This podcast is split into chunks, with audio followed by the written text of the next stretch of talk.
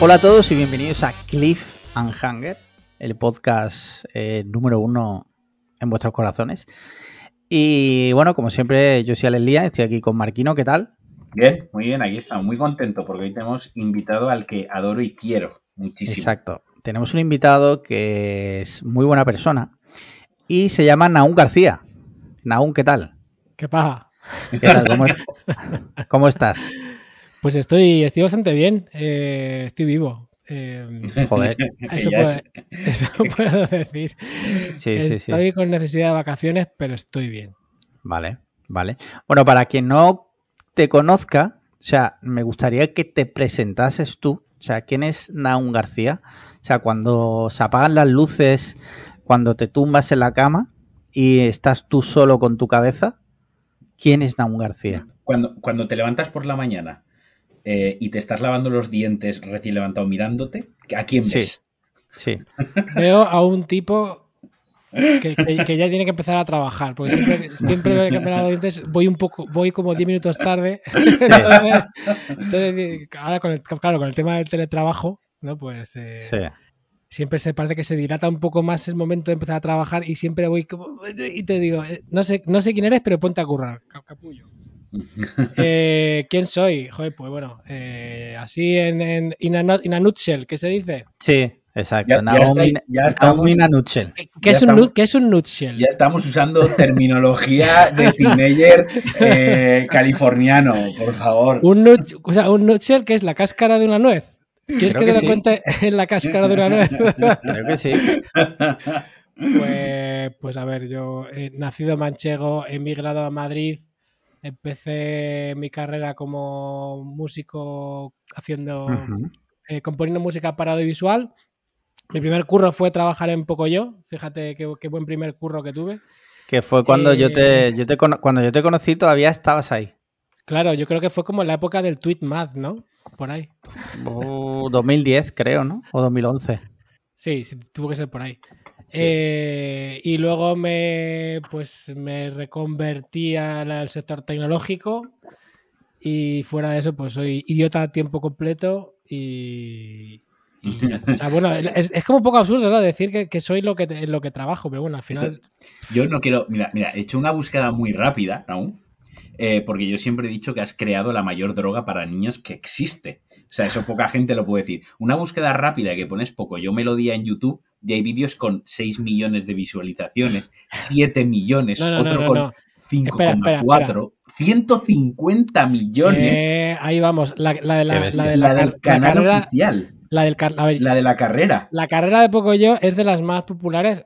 Eh, a ver, un poco de contexto. La, la melodía principal de Pocoyo no la hice, no, no la hice yo, la hizo mi compañero Dani, que es un genio. Eh, y creo que es la persona con la que más me he reído en mi vida. Bueno, te podría contar, podríamos dedicar un podcast entero a contaros anécdotas de, de Dani y cosas que hacíamos en, en Cinquia, pero aquello era una, locura. Yo entré en Cinquia cuando ya había eh, hechos como tres episodios, o sea que ya estaba hecha la, cabecera y, y todo eso. Entonces, mi contribución fue posterior. Pero aún así, la de la carrera que la hice yo para el disco es de las más populares y todo el mundo me dice, la de la carrera, la que yo, pero ¿qué pasa con la carrera? Déjame en paz. Eh, Cántamela. Y yo, no te voy a cantar la canción de la carrera. Literalmente, literalmente, literalmente tengo, tenemos unos amigos en común que son oyentes del, del podcast, Marina y Rafa, Claro. Y le he dicho, mira qué invitado top. Su respuesta ha sido que se cante algo de poco yo. ¿Ves? No, no se lo he dicho, no le he dicho que venía porque seguro que me iba a decir, haz no sé qué, haz, haz algo. No, no. Es eh, cocaína, heroína para, para niños, tío. Si, Eso- iba vamos a- una fiesta y queréis que me vaya a la fiesta, decirme, cántate una de poco yo, automáticamente me deprimo y me voy llorando. Eso te iba a preguntar si, si cuando vas eh, con otras formaciones a conciertos de rock o lo que sea, que también haces, ¿alguna vez alguien ha, ha gritado, tócate la de poco yo? No, la, verdad es que no. Vale.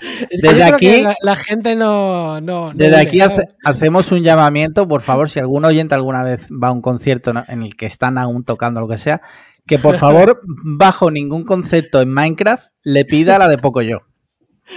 Nunca lo hagáis. Estoy guiñando el ojo. Esto es como lo, como lo que hacía el cantante, no sé si sabéis que el, de- el de- el cantante de Axel Rose cada Sí. dos por tres se enfadaba y se iba. ¿Ah, hay, un, mon- hay un montón de, de vídeos en YouTube que se enfadaba y se piraba. Y a, y a tomar por saco el concierto. Tú Sí, imagínate que un día estás en la oficina y a tomar por culo, te levantas y te piras. Claro. Pero, Eh, pero que se enfadaba más. ¡Stop! ¡Stop! Se, se enfadaba. Y le echaba la, la- la bronca a la peña. Y si luego seguía pasando esa movida, se piraba y se enfadaba. Es como, yo he visto 10.000 vídeos, me, me flipa esa movida. Qué bueno, qué bueno. A mí lo, igual, que- no, no, lo que no, me flipa es, o sea, yo admiro, eh, siempre lo he dicho, admiro a los músicos por encima de, de muchísima otra gente, porque mi espinita clavada siempre ha sido la música. O sea, tengo un talento totalmente nulo eh, para, para tocar música. Ya imagínate para componer. O sea, eso estamos hablando de, Habla- otro, de- de otro nivel de abstracción. Habla con, habla con propiedad. Tienes un talento nulo. Nulo. Sí, sí, o sea, Nulo, nada. En general, nulo. Sí, sí, totalmente. Eh, de Vale. hecho, yo, el único talento que la gente se cree que tengo, que es cocinar, es todo mentira. Cocina otra persona por mí y yo pongo las fotos. Vale.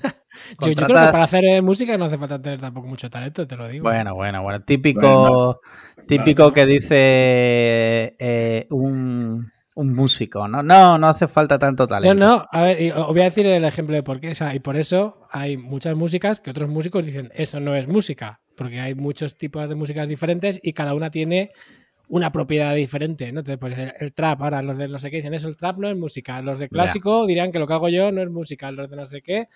Entonces, lo que hay que tener es un poco de salero, es diferente, que mu- mucho morro. Claro, ya lo Mucho decía mola. Michael Jackson, no hace falta tener talento, hay que tocar niños. Ya está. Sí, sí. ¿Tú que tocas la guitarra? No, yo niños. Yo niños. Toco eh, eh, picha de niño en do menor. Pe- Pero no, claro, menos, menos, menos. hostia, hostia, me voy a apuntar. El minuto 6 esto. Sí, sí, sí. No, eh, a mí me da mucha rabia. Ahora, ahora pasaremos a ver las preguntas, pero bueno, ya que ha surgido el tema, eh, me da mucha rabia, tío, cuando la gente empieza a, a- a catalogar lo que es música y lo que no es música. Porque, porque patatas, porque a mí me gusta Claro. o porque a mí no me gusta. Pues no, coño, música es música y ya está. Y si no te gusta el trap, pues bueno, pues el trap es música. Bueno, Incluso el autotune es música mm, de subproducto, como habría, que- habría que ver. Habría que ver la definición. O sea, acabo de meter en Google qué es la música, ¿vale? Y, y- Bueno. y Google mismo me responde: arte de combinar, sí, factores, ahora mismo están siendo dichos en este podcast. Música, arte de combinar los sonidos en una secuencia temporal atendiendo a las leyes de la armonía, la melodía y el ritmo, o de producirlos con instrumentos musicales. Ojo, porque Porque Claro. música, pues. Porque yo Sí, cuando, cuando- me voy a peer, a veces aguanto y lo hago con ritmo, hago pa, pa, pa. Eso te iba a decir, No. no. hay una definición objetiva de la música, porque dice que atendiendo a las leyes de la armonía, la melodía y el ritmo. ¿Cuáles son esas leyes? Habría que verlas. Podríamos traer un día a, a Sandra, que sabe de leyes. Sí. Yo la única ley, ley que conozco es la ley de la calle. Claro, también. También. No, pero es verdad. O sea, ahora mismo una, una canción de, una canción de rap puede tener nula melodía y ser también música. Tienes ritmo, tienes una letra. Claro. Que bueno, que, que habrá una melodía mínima, una nota todo el rato, pero eso también es música. Sí. Yo me acuerdo, eh, no sé si aún se acordará, de una vez que hiciste un hilo explicando por qué despacito había funcionado tan bien, la que se lió, no sé si te acuerdas. O sea, eh, tuvo mucho hate ese hilo. Porque parecía que tú estabas diciendo como que Despacito era como la mejor canción de la historia. Y en realidad lo único que hacías era explicar, digamos, de forma técnica quizás, ¿no? Por qué Sí. había funcionado tanto, ¿no? Porque atendía a ciertas cosas, ¿no? Bueno, y era, y era muy de cachondeo, pasa que claro. Sí, bueno, también, que dices, Que dices de cachondeo y de broma, y, y- y fue porque el Despacito tenía, tenía una- un detalle de producción que me, me llamó mu- mucho la atención y me pareció que funcionaba muy guay, porque era el primer, el primer Despacito que decía, había una pausa que era, o sea, no, no estaba a tempo, ¿sabes? Era como una, Sí. duraba un poco más esa pausa, que luego con Peña del Hilo llegamos a conseguir reproducirlo en Logic, nos costó un poco, ¿eh? no fue fácil. Y mm, entonces esa pausa, que la hacía solamente una vez además, ese primer estribillo hacía como que, que- que destacaba más. Bueno, entonces Sí. dije, dije, aquí está el secreto. Desde- Despacito. Obvia- obviamente no era el secreto, pero ya, claro, era, era verano. no había noticias, no había, no pasaba nada en ese momento. No había ni COVID, ni volcanes, ni, ni nada. Entonces, entonces la gente se lo tomó muy en serio y me estuvo llamando gente de diversos medios durante varias semanas que me tiran frito.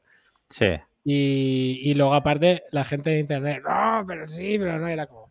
Te ver, llamaban del medio y te decían, habla de despacito y tú, no. Y te decían, bueno, pues cántate algo de poco yo. O sea, Y yo les hacía palmas. digo, "Déjame, Oye, Alex. déjame". Alex, ¿ves mi línea de movimiento? Sí, de yo sí. Ah, vale, porque me estoy cagando vivo, digo, en plan. También, ah, yo también lo veo. ah, ok, ok. Sí, sí, se ve, se ve. Vale, vale. Bueno, pues dicho esto, eh, es el momento de hablar cómo ha ido nuestra última semana. ¡Ah! Sorpresa. Sorpresa, porque Marquino y yo ya lo hemos hecho en la previa, que estará en exclusiva solo para nuestros mecenas en el grupo de Telegram que tenemos solo para mecenas, ya sabéis, patreon.com para podcast cliffhanger. Ahí, contenido exclusivo desde un euro, entre ellos la previa, ¿vale? La Donde ahí no, no habrá filtro.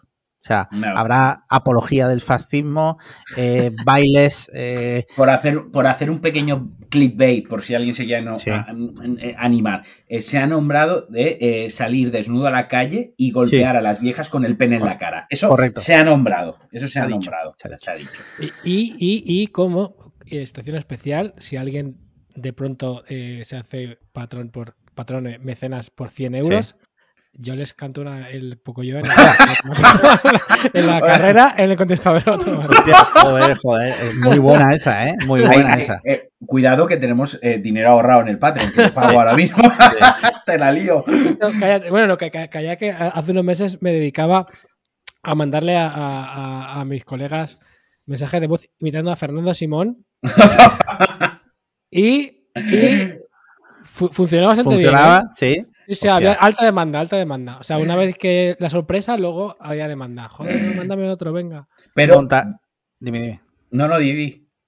No, que mandarías, eh, si acaso, un, un mensaje o dos como máximo, ¿no?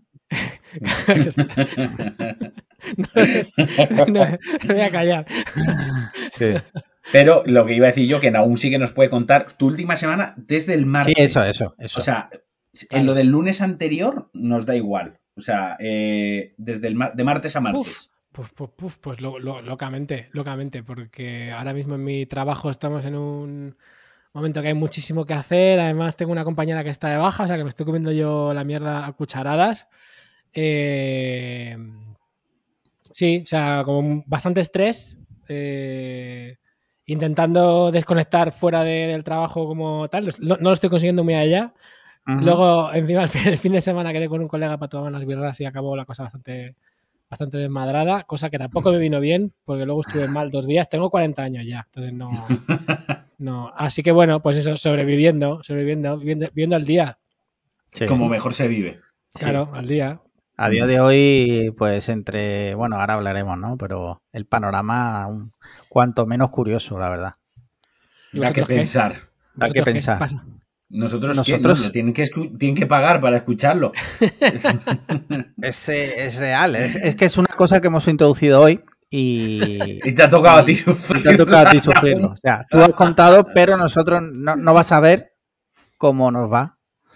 Eh, pero te podemos, a ti sí te podemos meter si quieres, si te apetece en el grupo de mecenas, a ti te metemos gratis. eh, que eso es algo que Marquino y yo no hemos hablado, pero a, a los invitados habría que meterlos gratis, ¿no? Sí, a, los, a partir de ahora, a los, a los anteriores no. No, Pero, pero, a a los de partir ahora, sí. a Solo partir si de ahora, quieren. los- Solo si Solo- quieren, claro. Solo si No quiere, porque a lo no mejor obligados. Naum no le apetece meterse en el grupo de Telegram porque. eh, porque No, lo que hacemos apetece. es una cosa. No, no, no, no. Lo que hacemos es los metemos y que se tengan que salir. O sea, que se vea Naum Sí. ha abandonado, el, abandonado grupo. el grupo, O sea, sí, sí. caretas fuera, caretas Sí. fuera. Sí. O sea, hago lo que sí, lo que, como una especie de hago ghosting y luego Sí, me, me- Exacto, me- vale, exacto. ok, ok, exacto. ok. Sí, sí, como el No, grupo tope, familiar tope. para la cena de Navidad, lo mismo. Sí, sí. Fenomenal, fenomenal. A mí Sí. me encanta eso, me encanta. Muy bien, pues si os parece, pasamos. Bueno, no sé si, eh, si, si Naum nos escucha, eh, pero bueno, siempre tenemos una sección de preguntas y respuestas de nuestros oyentes, bueno, de nuestros Claro mecenas, sí. perdón. Los mecenas, los mecenas. Y pues mira, eh, ya sabéis, si queréis ser mecenas desde un euro, patreon.com barra podcast cliffhanger, ¿vale? Os dejo cinco segundos para que os metáis, ¿vale? Uno, dos, tres, cuatro, cinco, vale, ya soy mecenas, perfecto. Eh, primera pregunta que nos, que nos lanza Nacho Y. Dice, primero dar las gracias ya que a raíz del episodio anterior y vuestros consejos y de J. Lacorte, que fue invitado también, eh, he comenzado un cambio importante y me encuentro muy motivado a seguir así, cambiando de tema. Bueno, ante nada, pues de nada, de nada, porque bueno, desde aquí siempre apoyar a, nuestro, a nuestros mecenas e intentar que su vida vaya mejor. Y, cambiando de tema, ayer me saqué el 100% de la expansión del Ghost of Tsushima y ahora tengo ante mí, joder, ya hay que tener cojones para hacer el 100% de un juego, ¿eh? Desde aquí te felicito porque yo no tengo paciencia, nunca lo he además, hecho. Y además de uno aburrido. Bueno. eh, hot takes, de minuto 15, primer hot take. Eh, dice, y ahora tengo ante mí el empezar el Ratchet and Clank, que será más rápido y corto, o darle al The Last of Us 2. ¿Recomendaciones? ¿Alguna otra opción que no haya barajado? Suelo tener poco tiempo para jugar y tiendo a dedicárselo en periodos muy dispersos. Postdata. Quería también dar públicamente la enhorabuena a Radio Gea por su ascenso en el trabajo, claramente conseguido por ser miembro Patreon de Cliffhanger, hombre. Por supuesto, hemos movido los hilos. Bueno, la, la pregunta que plantea Nacho es Ratchet and Clank o The Last of Us. Yo lo tengo muy claro sin haber jugado al Ratchet. Yo también. Pues que conteste, siempre dejamos que conteste primero el, invitado, no, por, educación, sino por putearlo, porque si nosotros mientras pensamos la respuesta nuestra. A ver, yo aquí lo que tengo que decir es como, me cata que me hagan hecho esta pregunta, porque The Last of Us 2 es, es, mi puto juego favorito y, de hecho, últimamente, hasta el punto de que digo, yo no, yo no tengo una consola, tengo una máquina de The Last of Us. Porque últimamente es como que juego a cosas, pero siempre vuelvo a las tobas a saco. O sea, el, uno me lo he pasado, yo qué sé, pues tres o cuatro veces y el dos lo mismo y me lo voy a volver a pasar otra vez. Y es como que para mí son de los juegos que han marcado un antes y un después y que no tienen prácticamente nada que se le acerque en, varios sentidos. O sea, están como en otro nivel para mí. Y es como. Es, como como, es como esa película, ¿no? Esa masterpiece favorita que una o dos veces al año, las películas, porque obviamente por tiempo las puedes ver una o dos veces al año y de las tofas son 20 horas, pero es esa película que no te importa verla una vez al año o en una cierta época mm. del año y dices, venga, ah, me la voy a poner que lo disfruto. Es como los vingueros de los videojuegos. Exacto. Granujas a todo ritmo. Sí, exacto. Coincido, coincido con Naum porque no por menospreciar el Ratchet and Clank, que no lo he jugado y seguro que te lo pasas súper bien, pero es que eh, a nivel emocional el, Last of Us 2 es tan impresionante. Para mí, mm, o sea, solo lo puedo equiparar al 1 o al GTA V en juegos que a mí realmente me ha flipado mm, de decir, hostia, es una puta obra maestra. Para mí, El, resto de videojuegos, para mí, mm, me pueden gustar más o menos, pero no. Yo es que con The Last of Us 2 eh, creo que dentro de 100 años, eh, igual que a mí, por ejemplo, en el colegio me hicieron leer el, Buscón, ¿no? Como, como novela picaresca y como parte de, un género que se creó y demás, literario. Creo que dentro de 100 años, como obra cultural, eh, les harán jugar al The Last of Us 2 o espero que eso pase. Porque más allá de lo divertido o no divertido de las mecánicas, porque en lo que es el gameplay puro y duro, el juego es más plano, quiero decir, es esconderte, apuntar, recargar, esconderte, apuntar, recargar. Es un poco como God of War 2018, tiene cuatro mecánicas que, que, hacer el juego. Más allá de eso, sí que es un avance muy grande en la industria a nivel narrativo y sobre todo a los temas que propone y las decisiones comerciales arriesgadísimas que tomaron diciendo, mira, sabemos que hay mogollón de mendrugos incels retrasados que nos van a echar mierda por estas decisiones. Pero es que, es que esto es necesario. Es que esto hay que hacerlo. O sea, el paso, la industria tiene que dar este paso hacia adelante, porque Rockstar da pasos hacia adelante, pero siempre en el mismo sentido, ¿no? y, y, creo que en este caso Naughty Dog dio el paso hacia adelante en plan de, mira, esto que los chavales vean esto, que los chavales jueguen esto, que los chavales entiendan esto, quien quiera criticarlo, que lo critique y quien no, esto es lo que queremos hacer y lo que queremos contar. yo creo que eso es el realmente donde tiene el valor. el juego, más allá en disparar o no. Y, por pues suerte, además, ejecutado con, yo creo que es, o sea, creo que es, sí, sí, o sea, es como son unos obsesionados del detalle, a unos niveles, o sea, creo que leía que se, que se tiraron como tres meses para programar una, cómo funcionaba una Lo cuerda. de la cuerda, sí, lo de la cuerda es impresionante, sí. Sí, sí. O sea, yo, si yo yo- la otra tarde, yo la otra tarde estuve seis horas de reloj para programar una cosa en JavaScript que te pidiese dos números y el mayor te dijese que te iba a doler al metértelo por el culo. Eh, yo me imagino esta gente con lo de la cuerda. O sea, mm, tremendo. Me encanta. Marquino, Marquino, dos semanas estudiando programación, ya es capaz de equipararse a Claro, eh, o los sea- programadores de la cuerda del Last of Us 2. Cuidado, cuidado. The Last of Us 2, el juego que promueve la, la diversidad, la integración, valores sólidos. Marquino lo primero que programa. Dime dos números, el más grande te lo metes por el culo y te duele. O sea, Marqui- Marquino, Marquino, cuando leyó lo de la cuerda de, de Last of Us 2, dijo, ¡buah, soy yo literal! Claro, que es que soy yo literal. claro, ahora- ahora ¿Cuánto han tardado? Tres meses y yo. jugando- y yo, claro, ahora estoy jugando el God of War otra vez y me veo y digo, wow, si es que soy yo, literal, ¿por qué no me pagan? Es que no tendrían que pagar derecho. No, pero creo que es un juego que va muy allá y que, que trata muy bien el tema de la, sobre todo el tema de la venganza, ¿no? O sea, aparte ya de la integración de lo que estamos hablando y los estereotipos que rompe dentro de un género como los... Alex nos acaba de abandonar, por si no lo escucháis, esto ya es un podcast entre Naum y yo. ¿Qué tal, tío? Eh, que más allá de que aparte que rompe esos estereotipos de los personajes, de, de el héroe y la princesa que tiene que ser salvada, etc, etc, va más allá y cuenta una historia de, de venganza que yo creo que se puede aplicar, que es una lección de vida, que es una lección de vida para todos, ¿no? Y, y eso es muy importante. Así que Te deja juega el puto de Last of Us 2. Te deja un pozo duradero. Sí, sí, Sí, sí. claro que sí. Da que pensar. Da realmente hay que pensar. Eh, bueno, eh, os pediría que ignoréis lo que habéis visto hace un segundo, que es yo No mi puedo. desnudo por la cámara, Yo no, no puedo. porque ha habido un pequeño altercado aquí en casa. No voy a poder nunca. Mira, siguiente pregunta, Sarti MLG. Mm. Eh, pregunta de mecenas del grupo Un Euro. Acá los tiesos. ¿Qué cosa os gustaría poder hacer, pero que no podéis hacer por miedo o incapacidad? Por ejemplo, yo Oh, tengo un vértigo terrible, Clarísimo. pero me encantaría saltar en paracaídas. Si no hay nada, ¿qué os gustaría hacer, pero no podéis hacer porque no lo podéis permitir? Un abrazo enorme y enhorabuena por el podcast. Yo lo tengo claro. Eh, si queréis, mientras lo pensáis, contesto yo. Eh, Venga, sí, yo, yo lo tengo claro también. Yo a mí me encantaría bucear. Eh, Vale. Realmente me gustaría bucear y hacer más deportes náuticos, pero sobre todo bucear porque el, el- el fondo marino tiene que ser precioso. Tiene que haber corales increíbles, fauna marina increíble. eh, y es algo que me voy a perder por mi fobia. O sea, sé que es algo que no voy a experimentar. talas- talasofobia, ¿no? Se llama. Sí, sí, o sea, sé que me olvido, me olvido de ello completamente y me, y me encantaría hacer. Además, es una cosa que me da mucha rabia, ¿sabes? Porque no, no es una cosa que dependa de, de dinero, ¿no? O de, o de Ajá. tiempo. Porque al final, a lo mejor alguien puede decir, no, pues a mí me encantaría conducir un Bugatti. Pues yo qué sé, tío, no, no vas a poder. eh, porque eres pobre. Pero no, esto no, esto es una fobia que tengo yo y es algo que, que tiene mala solución. Vale. Que Mira, me yo- empujéis a una, a una, que me empujéis a una jaula. A un arrecife de coral. un arrecife de coral y me, os vayáis con el barco y me dejéis ahí.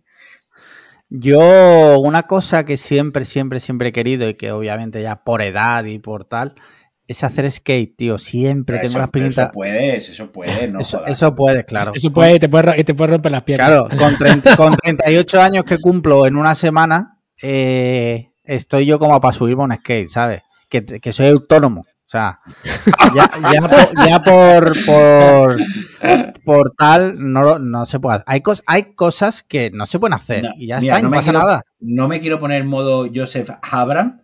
eh, Af- Af- Afram. Afram. No sé, es que no tengo ni interés en pronunciar bien su nombre. Pero tú hace un año no te veías haciendo CrossFit tampoco. Cuidado, Joder, lo dejo ahí, lo dejo ahí, lo dejo ahí. Lo dejo Pero ahí. no es igual, tío, no es bueno, igual. bueno, yo lo dejo ahí, quiero decir, mm, tampoco te cierres puertas. No, ya, ya. ¿Y tú, Naum? Pues mira, eh, estaba pensándolo.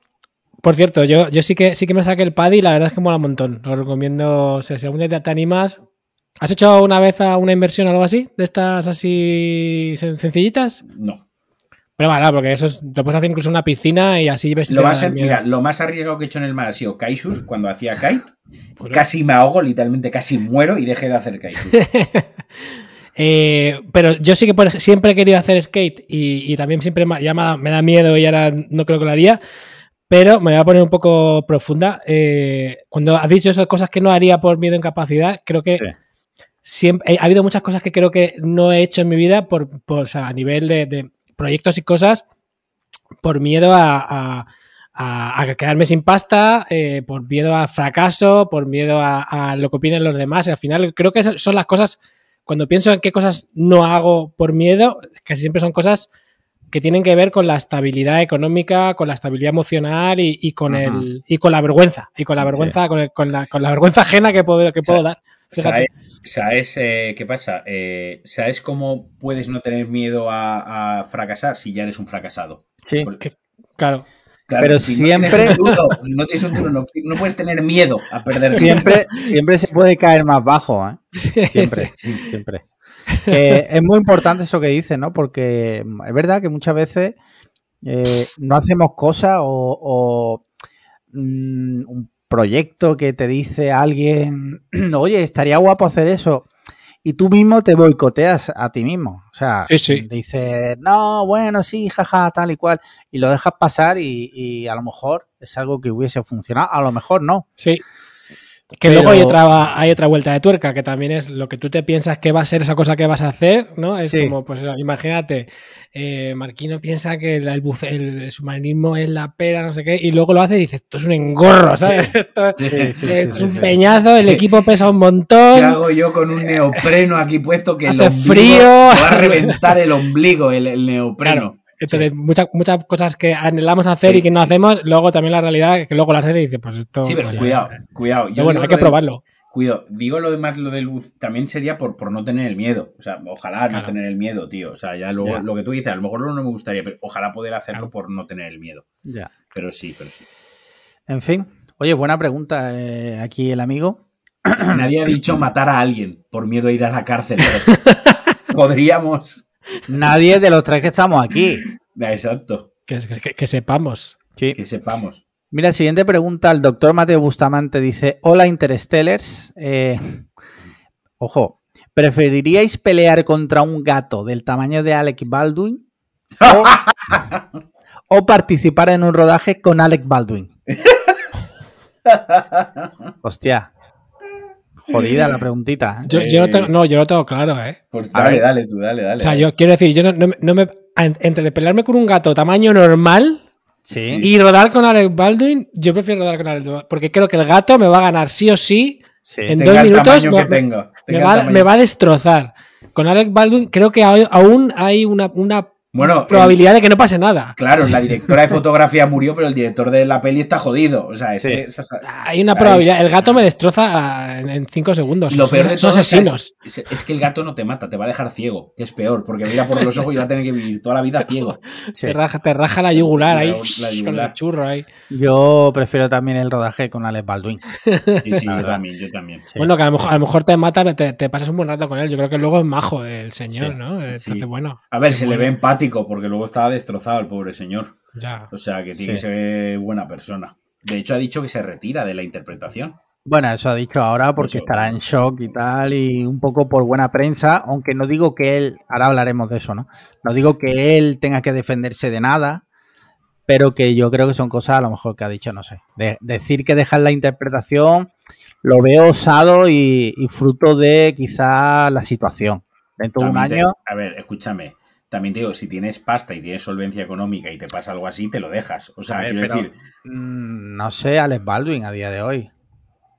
hombre, su A ver. dinero tendrá, digo yo. Voy a No buscar- estará- Eh, Sí, pasa- aquí todo, a todo lo resolvemos con, con Google. Mira, Claro. Alec Baldwin Net Worth es 60 millones de dólares. Tiene- Ah, bueno. Pero ahora vale menos o más. Hombre, ese es su patrimonio. Es su Ah, patrimonio. Ese claro, es un patrimonio pero- de pavos, tío. Y tiene 60 años. Si es que no le va a dar tiempo a gastarse el dinero, se va a morir antes. Sí, sí. Curioso, curioso. En fin. eh, pues nada, un abrazo de aquí a Alex Baldwin, que sabemos que, que nos Que nos escucha porque escucha. está muy basado Muy basado. y es, y- y es oyente. y más ahora le va a hacer falta oírnos más Sí, todavía sí, para sí. animar. Hombre, estés ahora va a no no. Va, va a tener horas muertas. O sea Claro. que. Nunca mejor dicho, lo de horas muertas. Eh, el Moreno Baila eh, dice: Buenas tardes, hot takers. Dice, ¿conocéis el cuestionario de las 36 preguntas? Lo formuló un psicólogo en los 90 y en teoría sirve para alcanzar cierto grado de, de intimidad con, con, otra persona, preferiblemente desconocida. Y según dice la leyenda, saber si sois compatibles o no en el amor. Alguna de esas preguntas ya la habéis respondido de una manera u otra en el podcast. Así que de vez en cuando eh, os iré lanzando alguna y así nos enamoramos un poco más de vosotros o no. Ahí va la primera sencillita. Para vosotros, ¿cómo sería un día perfecto? Uh, buena pregunta. Eh... perfect day. Que empiece, que empiecen aún, siempre el invitado. Lo enmarronamos. Un día perfecto, pues, pues mira, para mí un día perfecto empieza a una hora razonable. No soy de los de, no, quedarme hasta la, en la cama hasta, Sí. la- hasta las 12 y comerme una hamburguesa en la cama. No. A mí me mola levantar una hora normal, desayunar guay y luego pues me encanta hacer planes por la mañana, dar una vuelta, ir a ver una exposición, Pero ir a comer en un sitio de tacos. Una pregunta, una pregunta, perdóname que te interrumpa. ¿Qué es para ti una hora normal? Porque hay gente que las 2 de la tarde lo considera una hora normal. Es verdad, la normalidad es subjetiva. Claro. En, mi, en mi caso, una hora normal, yo me suelo levantar de normal a las 9, 9 y media. Estoy Vale. ya con los, con los ojos como platters. Sí, sí, sí. Como los platters, que es un gran grupo, por cierto. Vale, vale, vale. O sea, eh, desayunas, ¿qué se- ¿cuál sería tu desayuno ideal? Yo es que sí. Tortitas, eh, La foto el otro día que vimos en Twitter todos, este que le había preparado un desayuno a la Ay, sí. novia y todo era del Mercadona envasado, de hacendado, sí. de hacendado todo. Hijo de En, puta. envasado. Envasado, envasado. Envasado. Joder. No, yo, so- suelo desa- desayunar eh, un té, eh, el, el Grey, sin ir más, Vale. sin, ir- sin, sin- sin ir más lejos, y le, Ujú. y le suelo poner miel y un poco de leche normal o de avena, lo que haya. Y luego me- una tostada buena de pan con tomate, con aguacate o con mantequilla, lo que sea. Yo para mí eso ya es felicidad. Si luego Joder. hay zumo, pues puta madre, que hay algo de fruta, a tope. Pero ya con eso soy feliz, no, No me hace falta mucho más. Vale. Que bueno, que ya tiene su, su elaboración, que hay Sí, que ir a sí, poner sí. pan, ¿sabes? A un sitio. Y, y a partir de ahí ya, pues, hombre, dar un paseo, que haga buen día, ver a gente baja, eh, tal, ir a una exposición, hacer algún plan, y si tengo Vale. la perra no, pues yo qué sé. Pero leer un rato. Yo, yo, yo para responder esta pregunta necesito un contexto, porque claro, estas preguntas eh, son muy Tinder. Estas Sí. preguntas son muy Tinder. Eh, Yo que no, de- no he tenido nunca Tinder, no tengo ni puta idea cómo funciona Tinder. Pero Na- Naum me va a entender. O sea, esta Sí, sí. tipiquísima pregunta. Además, eh, Más además, que, más que de Tinder, de Bumble o de Sí. otras. es, es típica pregunta. Y además, el, el Moreno Baila ya lo ha dicho, para enamorarse o, Sí. desan- o desenamorarse de nosotros. Entonces, para mí, un día perfecto tiene que tener dos cosas. Y yo lo doy por bueno en mi vida real, ¿eh? Es eh, cerveza y queso. Si yo en un Mm. día he bebido cerveza y he comido queso, para mí el día se ha dado bien.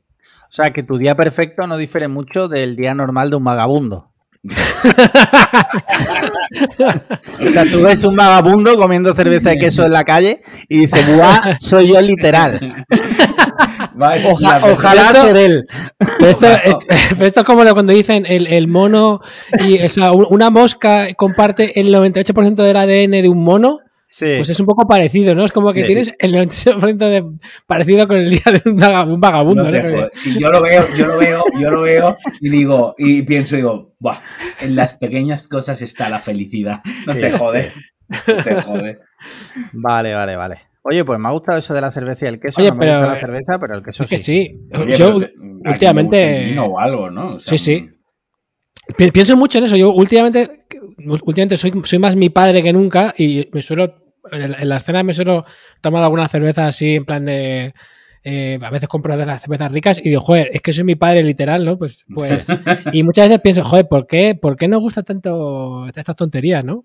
Claro, tío, no sé, a mí suena muy a topicazo, ¿no? El día perfecto, Sí. tal, pero, pero sí, pero un día en el que yo me puedo tomar una cerveza tranquilamente eh, mientras cocino y, pico un poco de queso con unos mejillones, tal, mientras hago la comida, tal, es un día perfecto. Ya, ya, ya vas metiendo como más cosas. De repente la cerveza y queso, ahora ya mejillones también. O sea, pues, vamos a centrarnos. Eh, Céntrate. Huevas de Asturias, no.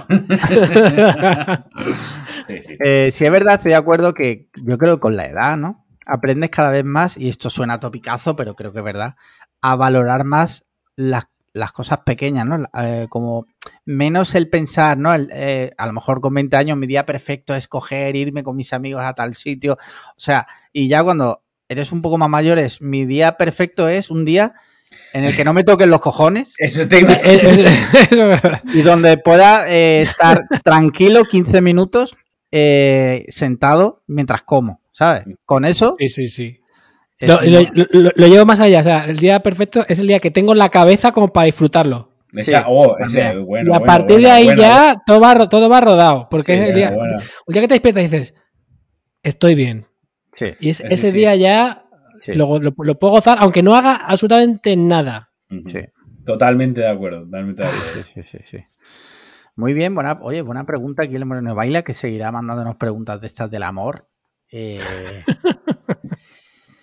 Mira, Adrián dice, muy buena, mi pregunta es para Naum. Ah, o sea, ya del tirón. O sea, a nosotros que nos den por culo, ¿no? Bien, bien.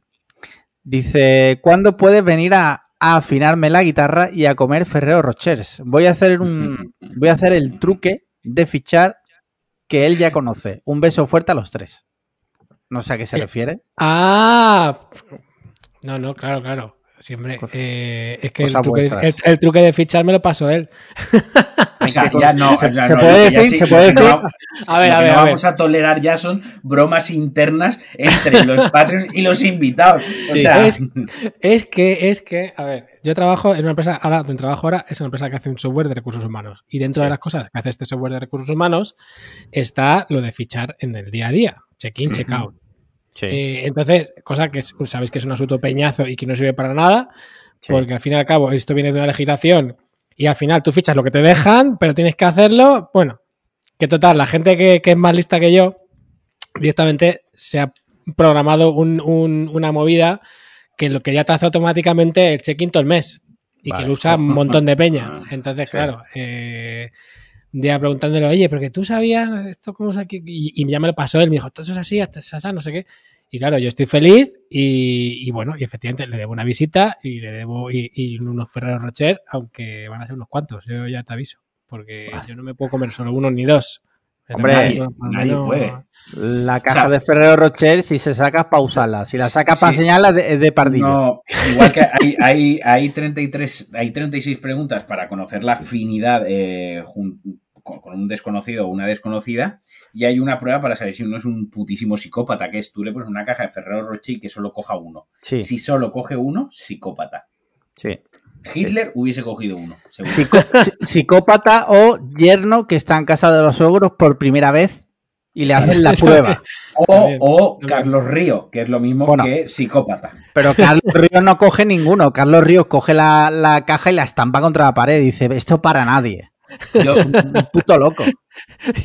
¿Sabéis que no sé quién es todavía? O sea, de, eso que lo, lo estoy No viendo. Sí, sí, sí, de esas cosas que digo, joder, eh, estoy muy yo desconectado. una- pues yo tengo, mientras lo buscas en Google, yo tengo una teoría con Carlos Río, tío.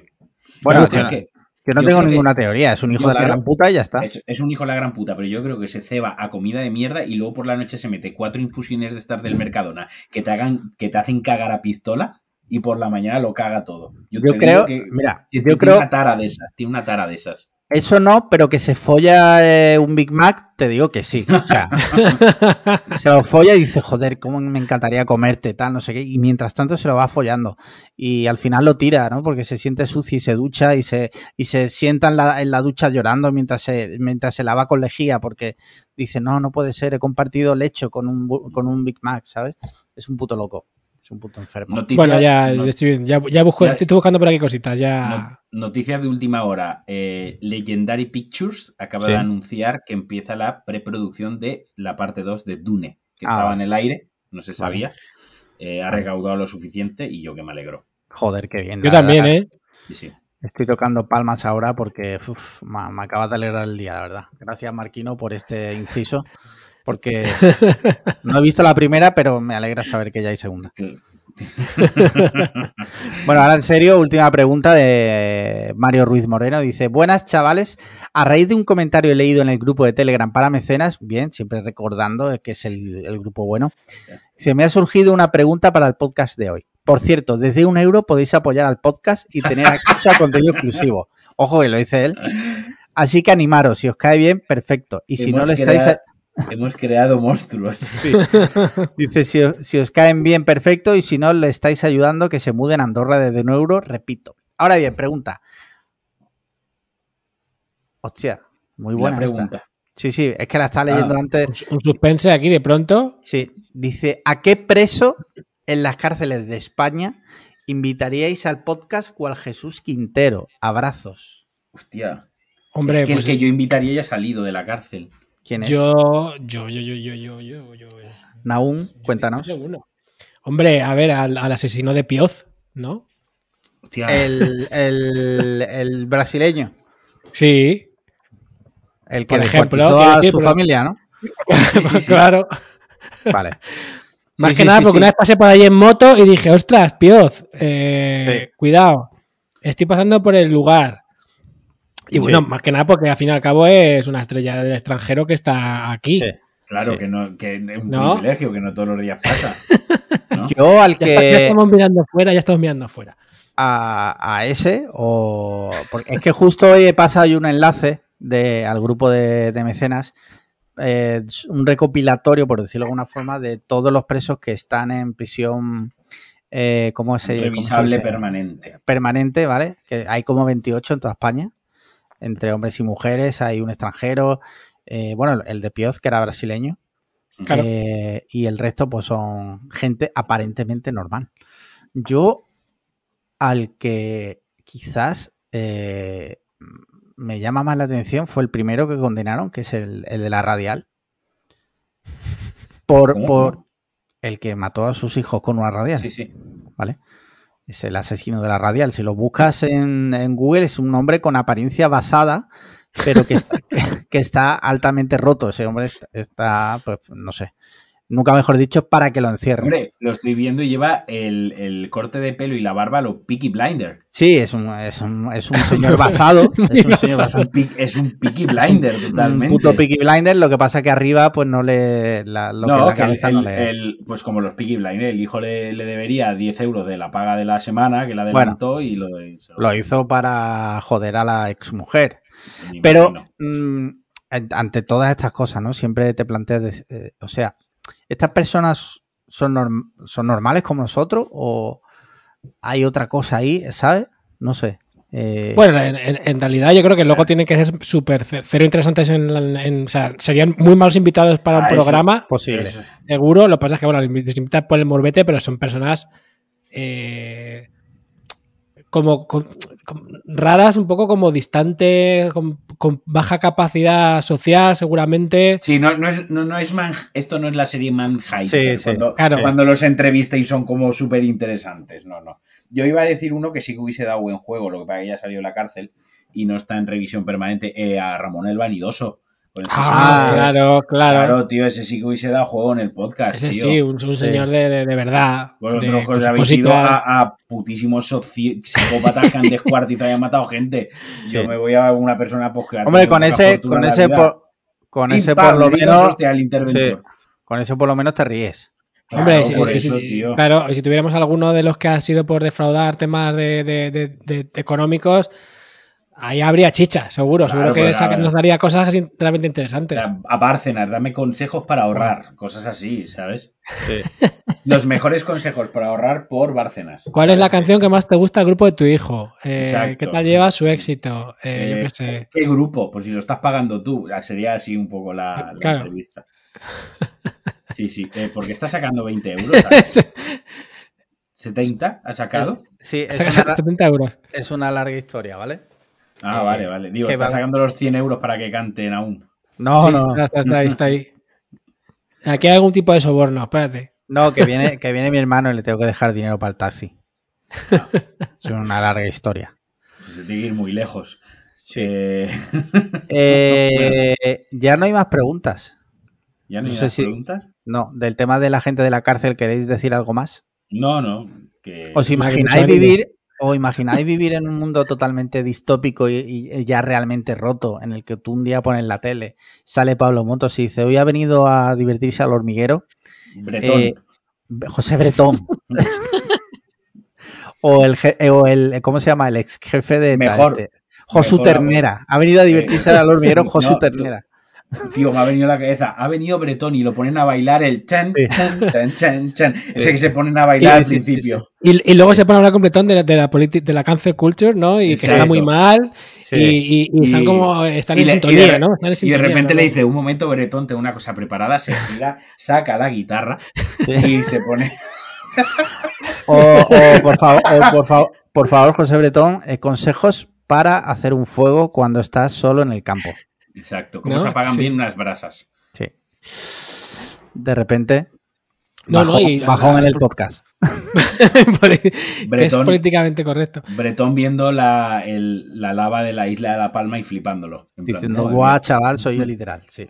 Pero no, pues chaval". estamos haciendo, Eh, estamos haciendo un metahumor, estamos riendo claro. ¿no? O sea, es- A ver, en, en ningún caso eh, nos gustaría ver a José Bretón en el hormiguero. No, no, por favor, yo lo querría Vale. ver en un pozo. Sí. eh, y bien hondo, Sí, si puede ser. bien lejos, sí. Sí, sí. Bueno, eh, si os parece, pasamos ya a la sección en la que hablamos de cosas de actualidad. Hot takes. Hot takes. Eh, no sé si visteis el otro día que bueno, conocéis a Ana Morgade. Sí, claro. Pero bueno, No. personalmente yo no. Bueno, o sea, yo la conocí personalmente. sí.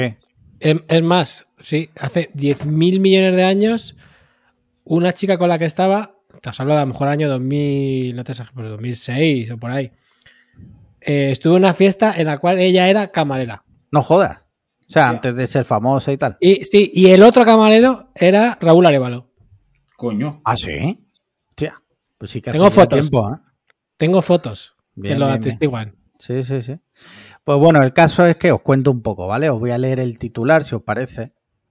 Y ahora de- debatimos aquí tres hombres hablando de, de una mujer. Pero bueno, yo creo que viene al caso.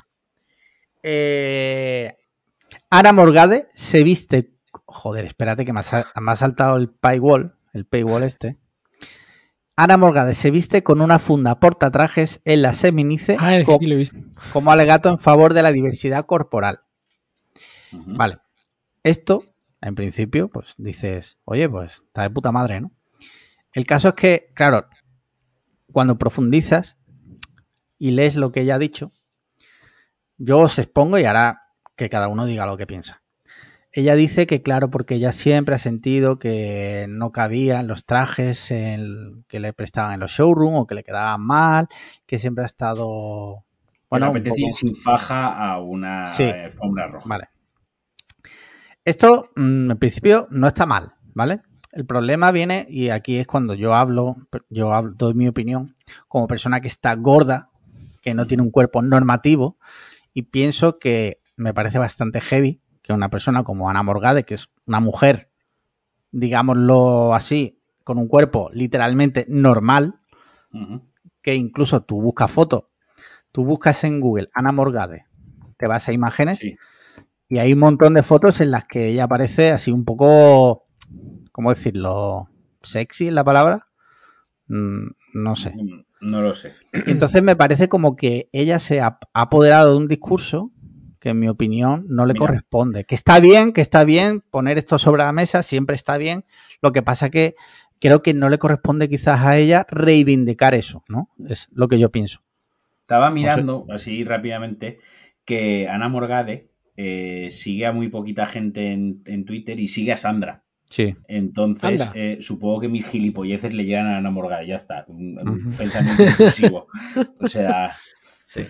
cuando pasa algo ridículo conmigo, esa persona lo sabe. Efecto mariposa. Marquino hace el subnormal y Ana Morgade se pone Sí, un y portatrajes. también he visto que otro colega mío, que también sigue a otro colega mío, y, me- y estoy flipando. Bueno, la cuestión, eh, respondiendo a tu pregunta, mm, yo no estoy del todo, yo no estoy del todo de acuerdo contigo, tío. Eh, y no quiero empezar una civil war con otro invitado delante. entiendo tu punto, entiendo tu punto, pero también entiendo que al final esta es la gente que tiene que visibilizar estas cosas, porque es la gente que tiene repercusión de, de una manera o, o de otra. Pero eso, eso, eso no es verdad. Hay muchas famosas que tienen cuerpos no normativos que podrían hacerlo. Bueno, Y pero no creo- lo hacen a lo mejor, a lo mejor no lo hacen por complejo, o no lo hacen por miedo, Pues- por pues pudor, por incomodez, pero a lo mejor ella sí que lo ha hecho. Y, escucha, y que una persona tenga un cuerpo lo que tú o todos podemos considerar socialmente aceptado como normativo, eh, no quiere decir que no esté sujeta también a ciertas presiones sociales como mujer, en el sentido de que ella ha puesto, y además iba muy, a, a mí es que me ha gustado mucho la explicación que ha dado, lo siento, yo a mí yo he estado totalmente con ella, cuando ha dicho lo de la faja, ¿no? Tenía ganas de ir sin faja. Bueno, es que a lo mejor tiene un, un cuerpo normativo y tal, pero, pero se pone faja para entrar en los trajes y que le queden Claro. bien. ¿no? Y a lo mejor no le apetece ponerse la puta faja. Y, o cuando le han preguntado qué llevabas eh, debajo de él, eso, he hecho una camiseta y unas medias porque en Valladolid creo que era hace, hace pelete, ¿no? Eh, y ha dicho, yo no soy la Pe- Pedroche, esto no se pela como una banana y debajo hay un traje espectacular, ¿no? Simplemente lo hacía porque me, me, me ha apetecido y quería ser honesta conmigo mismo. A mí, personalmente, me ha parecido cojonudo, honestamente, y yo he estado de acuerdo con ella. Hasta ahí. Vamos, yo, yo vi- he visto la foto y no, o sea, pero como vivo así, he visto la foto y no sabía de qué iba, me parecía súper gracioso que llevara eh, la funda de un, de un traje como vestido. No sabía que era para esto. A mí me parece bien, quiero decir, mi opinión importa bastante poco porque, porque eh, no, no experimento esa presión social con respecto a mi cuerpo en el día a día. Entonces, eh, me, me- me es muy complicado eh, opinar, pero a priori me parece todo lo que se, se- haga para eso me parece bien. Y luego aparte, o sea, que entiendo que también va, va por, por lo que dice Alex Marquino, que, que es que entiendo que no solamente es el cuerpo, sino también el cómo él se pone, un- o sea, siente la presión de, de ponerse un tipo de ropa que le haga ver, entrever ese cuerpo que tienen, ¿no? Entonces, todo lo que sea, pues mira, me apetece, me voy a poner una puta bolsa de un vestido y me voy a ver, como sabes, como si fueran sudadera, ¿no? También creo yo, Alex, y no, no lo digo por, por, por- o sea, no lo digo por eh, contradecirte así como ataque, ¿no? Pero, por ejemplo, yo puedo subir hoy una foto a mi Instagram mm, enseñando mi torso y eso no es incompatible con que yo mañana me sienta mal con mi cuerpo. No, sí, Que- sí. que Yo, yo no digo que sea yo no digo que sea incompatible. Solo digo que pienso que no le corresponde a ella eh, ser cara visible de esa guerra, en mi opinión. Es como si un sudafricano eh, se pone a, a luchar por los derechos de los africanos y se, eh, se se erige como representante de los derechos de los africanos. Vale, eres africano, cierto. Pero la verdad. A ver, yo, eh, yo creo que hay, hay guerras y guerras, hay luchas y luchas, Ya, hay mensajes y es- mensajes y situaciones y situaciones. Y yo creo que lo ha hecho de una manera desde el humor, tampoco ha hecho, o sea, tampoco lo ha llevado al extremo con un discurso moralista eh, que se ha visto en otras ocasiones. Y ella mismo, si lees la entrevista completa, que no sé si la has leído, Sí, sí, no sé si la has leído, ella ha dicho, esto yo no lo he hecho por acometer un discurso que no me pertenece. Pero da igual lo que- di- Sí, pero da, igual lo que ella- tú digas. Literalmente ella se veía venir eso. O sea, ella se ha, porque Ana Morgade será- nos, puede, nos puede hacer más gracia o menos gracia, pero es una, es una mujer inteligente, rela- quiero decir, una mujer que tiene tablas y sabe salir al paso. A mí hay veces que me hace más gracia, a mí hay veces que me hace menos gracia, pero nunca la he conseguido considerar una idiota, como por ejemplo considero un idiota a Broncano, por mucha gracia que tenga. ¿De acuerdo? Eh, entonces, bueno, la justificación que ha dado es esa y luego pues también lo habrá hecho porque le sale del coño. Quiero decir que también está en su derecho, hombre, si quiere hacerlo. fal- faltaría más, pero también estoy yo en mi derecho de decir que me parece una payasada, igual que como por, ejemplo supuesto. cuando Dani Rovira en los Goya, como apoyo a las mujeres, se puso unos tacones. Pues creo que son actos que parecen mucho, pero en el fondo son una gilipollez como un piano. Y, igual que Bad Bunny se pinta las uñas y la gente, ¡buah! Este hombre como lucha por la diversidad. Perdona, es eh, un hombre que se ha pintado las uñas. O sea, relájate, ¿sabes? Nadie está luchando por la diversidad por pintarse las uñas. O por lo menos Bad Bunny no.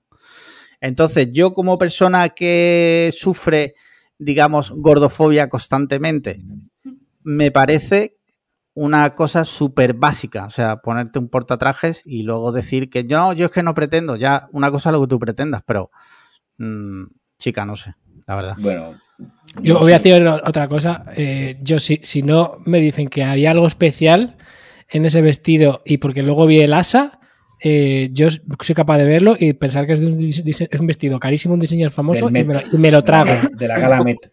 Me lo trago total, para que veáis el- mi, lo que- mi concepto de la moda, ¿no? Que, o sea, que, no- que es que soy un cero a la izquierda. Yo veo eso y, me- y- y- y no, no me dicen que es un portatrajes y digo, pienso que es, un, es el de, del, del, de un diseñador japonés carísimo y es mm, la pera y me la trago.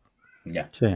Yo ya te digo, lo, lo veo como, por ejemplo, que se da muchísimo en Instagram y en Twitter, una chica totalmente normal, o sea, normal, sube una foto en el que se le ve literalmente una molla y dice, eh, tenemos que normalizar esto. ¿Normalizar el qué? Si eres una chica normal, o sea, que no has sufrido bullying en tu puta vida, eh, nunca te han juzgado por tu cuerpo, o sea, mm, ¿sabes? Eh, yo entiendo que, que otras actrices o otras mujeres famosas. ¿Sabes lo que pasa? Que si te fijas, pones la sexta o pones cuatro o pones. ¿Hay alguna mujer que no tenga un cuerpo normativo? Ninguno. Esa es la realidad. Esa es la realidad. O sea, tú pones la sexta o cuatro, Sí, bueno, Y todas las tías- están cortadas por el Pero- mismo patrón. Pero, por ejemplo, a mí, me, a mí personalmente me molesta más, ahora ya que estamos hablando de este tipo de cosas, me molesta más, por ejemplo, lo que hablamos el otro día de Sex Education, ¿no? Que es una serie de Netflix por la inclusión, que intenta, pues, educar sexualmente, que da muchos, hay como muchas parejas, una diversidad enorme de parejas, ¿de acuerdo? Pero eso, todos son guapos y guapas. Todos son guapos y guapas. Bueno, no, no necesariamente. Es que precisamente ayer empecé la tercera temporada y hay algunos feos, ¿eh? No, no los hay. No, Que no, Coño, el, son- prota- el protagonista es feísimo. no es lo suficientemente feo como para que quede mal en una cámara y que Netflix no lo contrate, ¿de acuerdo? Y lo sabes, que al final sí, sí, una cosa es ser feo y otra cosa es no ser atractivo, o sea, tiene gancho, tiene atractivo, tiene eh, queda bien en la cámara, si no no estaría ahí, no es no es el feo realmente un feo, ¿vale? Todos son más o menos guapetes, guapetas y hasta la que tiene sobrepeso es guapa y tiene flow y de tal, o sea, quiero decir, hasta en esas cosas no pueden evitar, no pueden evitar en el caer en el cliché de Hollywood o en el cliché del, del producto audiovisual de que todos tienen que ser guapos, guapas, delgados y delgadas. Ahí, por ejemplo, me molesta más. En, este, en, ese, en esos casos me molesta mucho más. Me gustaría más ver series con seres humanos reales, por ejemplo. ¿sabes? Pero es que todo forma parte del mismo problema. Como los sopranos. Exacto. Todo, todo Pues, es el mismo problema, es el mismo problema todo.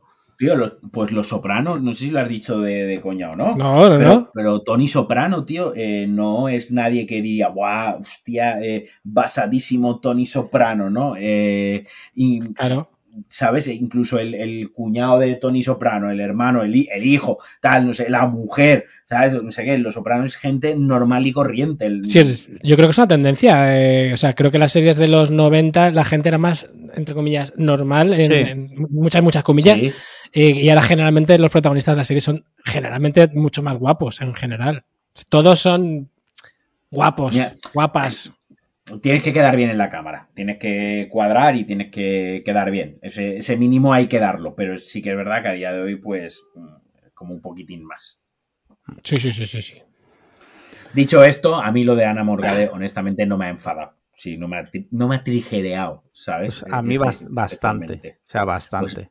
Eh, ponle un tuit. No, no, no, no tengo que ponerle un tuit, lo digo aquí que para eso esta es mi casa. No tengo tampoco que coger a ella y ponerle un tuit, ni mucho menos.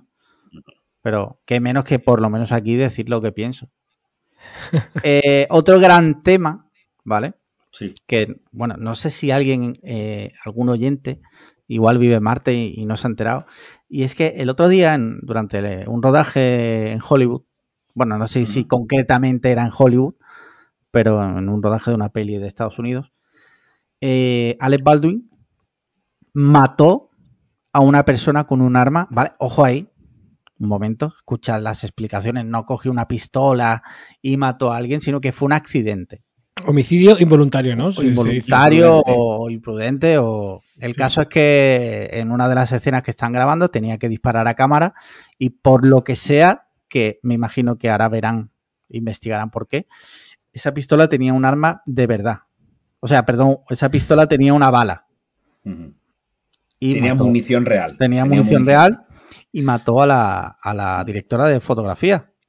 Así A tal ver, cual. eh, sí, a ver, en Hollywood, en Hollywood, en el cine en general, eh, se utilizan armas que suelen estar capadas, con, de fogueo que se dicen y tal, pero también, o sea, un arma real, un arma normal y corriente, tú le puedes poner una bala de fogueo, es decir, una bala, o sea, le puedes poner munición que no lleve lo que es el proyectil, por así decirlo, ¿no? Es decir, que haga, haga la, la explosión, la detonación, pero no, no, no tire nada por delante, tire el casquillo. Entonces, eh, yo he leído, bueno, es que se está, con, como en todas estas cosas, está viendo ahí como un mix de información. Como, sí, hay mucha información. Una, una, interferencia de información que dicen que, bueno, que porque se estaban usando ese tipo de armas, que es verdad que a veces se usan, pero que muchas asociaciones de productores y de trabajadores no quieren estar en las producciones donde se usan ese tipo de armas porque ya quieren de las otras, eh, se ve que la armera, la armera ya está investigada, ya tuvo una movida en otra película. Eh, mm, Almodóvar, que algo sabrá de cine, eh, lo hablábamos tú y yo el otro día, Alex, algo sabrá Almodóvar, dijo que eso es muy raro, que eso es muy raro que haya, que algo más haya, que tiene que haber algo más ahí detrás, más allá de, uy, nos hemos equivocado poniendo la bala, ¿no? Sí, sí. vaya movida. Vaya movida. Hostia, me he equivocado. Eh, le he traído el café descafeinado. No, hostia, no, le he echado leche entera en lugar de lactosa. Se va a cagar en medio de la película. en medio del rodaje se va a cagar por la pata baja. No, o sea, quiero decir que algo más tiene que haber ahí detrás. Lo que está claro es que no, ahí tiene que haber un, va a haber una investigación y creo que va a ser bastante profunda, pero es un tema muy grave. Alec Baldwin probablemente tenga un marrón ahora mismo encima, porque Alec Baldwin ha matado a una persona. sí, sí, sí. Las pistolas no matan, o sea, las personas matan utilizando una pistola. Sí, hay, una camiseta, ¿no? Que las pistolas no matan, mata a Alex Baldwin. Claro, o sea, quiero decir, quien ha ejecutado, o sea, quien ha llevado a cabo la acción de apretar el gatillo contra otra persona porque estaban eh, ensayando una escena, o sea, estaban apuntando a cámara, ¿no? La típica escena que apuntan a cámara y disparan. Eh, y en ese momento le dio, disparó y, se la cargó a la persona en concreto. Lo que no entiendo es lo del director herido, que a no ser que disparase como que fuese pa, pa, pa, varias veces y en el tercer disparo ya se dio cuenta que el primero había matado, que eso puede pasar, ¿no? O que a lo mejor disparó y luego se puso nervioso, eh, yo claro, sé, mil cosas. Pero la, la cuestión al final, el que disparó el arma es él, ¿no? es que, claro, aunque al final, imagínate dentro de dos años se esclarece todo y él, y él sale que no es culpable de nada y culpen a otras personas y tal. totalmente exonerado de Al final, tú contigo mismo, o sea, de pensar que tú has, sido tú la persona que, aunque no sea tu culpa, por decirlo de alguna forma, pero tú eres el que ha disparado el gatillo. Claro, no, es, terrible, tío, es atroz. Fuera de las bromas que haya podido hacer antes, es atroz y, y de estar en la piel de esa persona tiene que ser durísimo. En la piel de todo el set de rodaje, de toda la gente que estaba allí delante, tiene que ser algo que te conmocione y que te deja roto porque es algo que no te esperas. O sea, para no levantarte una mañana, lo que decían aún, mi día perfecto, me hago mi, té, mi té con mi miel, mi aguacate, mi tal, le pongo mi seminita de chía, ¿no? Me pego una ducha, eh, me voy al rodaje, se cargan a la directora de fotografía yo qué sé, el día perfecto ya, por mucho vino y queso que haya. Ya, me ha jodido el día. Ya, puto, es, que, puto es que, es que, de tu cabrea, es que, joder. Sí. No sé yo si Naum, que, tiene experiencias relacionadas en los rodajes de poco, yo no sé si, si teníais, si teníais armas o no. La, siempre las balas de, o sea, las pistolas en los rodajes de poco yo siempre eran para amedrentar a los niños, claramente, o sea, que estaban sin, sin ningún tipo de, bala. Naum, sin decir nombres, ¿vale?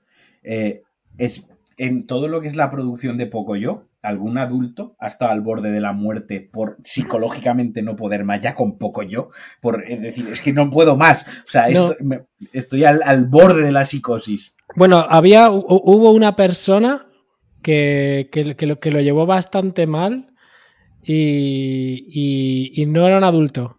Eh, la, la niña que hizo, que doblaba a a poco yo, en, yo creo que fue solamente las primeras temporadas, eh, estaba harta de, lo que le había caído encima. O sea, la pobre estaba harta y lo sé porque a nosotros nos pasaban las grabaciones de, los niños y las niñas de, Reino Unido cuando grababan Misión Original. Y cuando grababan el doblaje nos pasaban aquí. Y los audios de la niña que grababa aquí eran un cromo, pero es que más la niña que tenía tres años decía unas palabrotas ya. Estaba hasta los ovarios la niña. Yo creo que, que, que, no apetecía y los padres sabemos estaban ahí, venga, venga, venga, venga. Y la niña Pobrecita. estaba que no podía más, no podía más. Y además lo expresaba demasiado bien para los años que tenía. Yo me acuerdo que es que flipábamos. Y, nos costaba mucho aparte encontrar fragmentos que nos valieran para usar. Mm. O sea que yo- eso fue una labor titánica. Pues esa niña creo que ha sido la que peor ha llevado poco yo. Porque todo lo demás, todo lo demás, lo que es el trabajo en sí del día a día, al principio era un poco locura y tal, pero enseguida ya llegamos sea, a un punto de trabajo que estábamos todos bastante contentos trabajando ahí con, con las cosas que pueden haber siempre en empresas de estas, pero el, el curro en sí nos molaba y el producto molaba. Entonces, la La niña, Cierra, cierra los ojos y vea poco yo. ahora seguramente mismo, tenga, pesadillas, ¿no? Luego, Vi- visiones tipo Vietnam, ¿no? Sí, pobrecita, La, pobrecita. la Sí, lo- mirada de las, de las millardas. Sí, o sea, sí, la, sí. niña, la niña ahora mismo va por la calle y ve una mochila de poco yo y entra en cólera absoluta. O sea, entra en ira total. Alguien le, a, alguien le pregunta por Pocoyo y ella se enciende un cigarro y dice, dice Pocoyo. Hace años que no escucho ese nombre. Es el- el- el- la imagen de Matthew McConaughey, ¿no? De... Yo me la estoy imaginando a la niña, ve a otra niña con una mochila poco yo, va corriendo, salta y le pega una patada en el pecho. o sea, ¿sabes? directamente. directamente. Pobrecita, Pobrecita, pobrecita. pobrecita. Sí, Sí, no, lo sí, de Alec sí. Baldwin es una movida. Espero que se investigue bien, se depure responsabilidades porque, porque bueno, es un tema súper complejísimo. Porque además las leyes, tú, bueno, Alex, que tiene familia en Estados Unidos, Sí. o sea, es el experto en Estados Yo, di- Unidos. yo he disparado armas eh, reales y, y yo también. allí. Y aquí, Lo que pasa, yo, y aquí, yo- yo, las- yo sin he disparado matar. también aquí. sí. Eh, la cuestión que, claro, también ahí luego está todo el tema de los sindicatos laborales y demás, o sea que allí es una movida a un nivel, vamos, estratosférico Sí. eh, y a ver en qué acaba, eh, a ver en qué acaba la cosa, o sea, mm, El otro día le, ¿se leía... acabará, la, acabará la película? La película la veremos. No creo que se acabe, tío. Bueno, la del cuervo se, la- se acabó, ¿no? Con... Sí, pero el cuervo lo 3D. mataron al- Sí. al principio. Sí. Ah, amigo. A Brandon Lee lo mataron en la primera cena prácticamente, era el Sí. segundo día que iba a trabajar. Sí, el caso es que eh, eh, el otro día me comentaba mi mujer que por lo visto alguien había puesto en Twitter que en España eso no puede pasar porque por lo visto los calibres de las armas de fogueo, de las balas de fogueo y las de normal son distintas. Son distintas. Que es como el diésel y la gasolina, ¿no? Para Sí. que no te equivoques. Sí, sí, sí. Yo, sí. me- yo me equivoqué Rollos- una vez. Claro, pues puedes, puedes poner uno en, en el otro, ¿no? sí. Yo me equivoqué no con las balas, digo con el diésel. Sí, y la sí. gasolina. Sí, el caso es que a partir de ahora, yo qué sé, tío. eh, o sea, yo si fuera un actor de Hollywood y tuviera que. Bueno, y no de Hollywood. Si tuviese una escena con pistola, casi que, que me daría yuyu, ¿eh? Porque, a ver, la posibilidad de que eso se repita es muy baja. A ver, Pero. Ahora, de hecho, es mejor momento ahora. Es el mejor, sí. claro. Si que vas a hacer una peli que os disparen, hacerlo ahora. Ahora, ahora, sí, sí. eh, Tú has dicho que habías disparado en Estados Unidos armas Sí. de fuego. Yo no sé si Naum has disparado alguna vez un arma de fuego. Mm, creo que no, creo que de, de perdigones. Nada Sí. más. Yo, eh, la primera vez que disparé un arma de fuego fue antes de ir a Estados Unidos, la disparé aquí. Fui Ajá. a un campo de, de tiro al plato y tenía 19 años. Y cuando mi amigo sacó la escopeta y me la, me la dio, Sí. me cagué vivo. O sea, pocos momentos de mm, cogerlo, eh, coger el arma en la mano y un respeto y un miedo. Sí, y sí, sí, sí, sí. Ser consciente de lo. Porque en Estados Unidos, en Las Vegas, cuando vas a disparar, tienes detrás a un mazacote que lleva una pipa aquí, lleva el gas, tiene la ta- y te mata. O sea, antes de que te gire, el tío te ha matado. ¿Vale? O sea, es un Navy SEAL y que te mata. No puede, estás, pero claro, yo estaba en un campo de tiro con mi colega y, ¿sabes? Que estábamos ahí los dos de jiji, jaja, Bueno, eh, vamos a disparar al plato, toma la escopeta, no disparar la vida, esto es muy fácil, tú apunta y le pegas, un videojuego, ¿no? Y, y sin supervisión de nadie y tal. Y la primera vez que coges el arma, me acojoné, o sea, un respeto, tío, una sensación de, de inseguridad, de como me giren, no sé. Sí, O sea, sí. Él se iba a disparar y yo me iba como cuatro metros atrás, en plan de no quiero estar ni cerca siquiera, ¿sabes? Sí. A mí me pasó algo similar con la diferencia de que como yo fui a la galería de tiro con mi primo, no tenía a nadie, eh, o sea, supervisando. O sea, yo, mi sensación fue similar, rollo, yo ahora mismo si quiero, mato aquí Mato a a mi alguien. primo. Sí, a mi primo, a este señor que está aquí eh, haciendo sus cosas, sus disparos a la- al dibujo de Bin Laden, ¿sabes?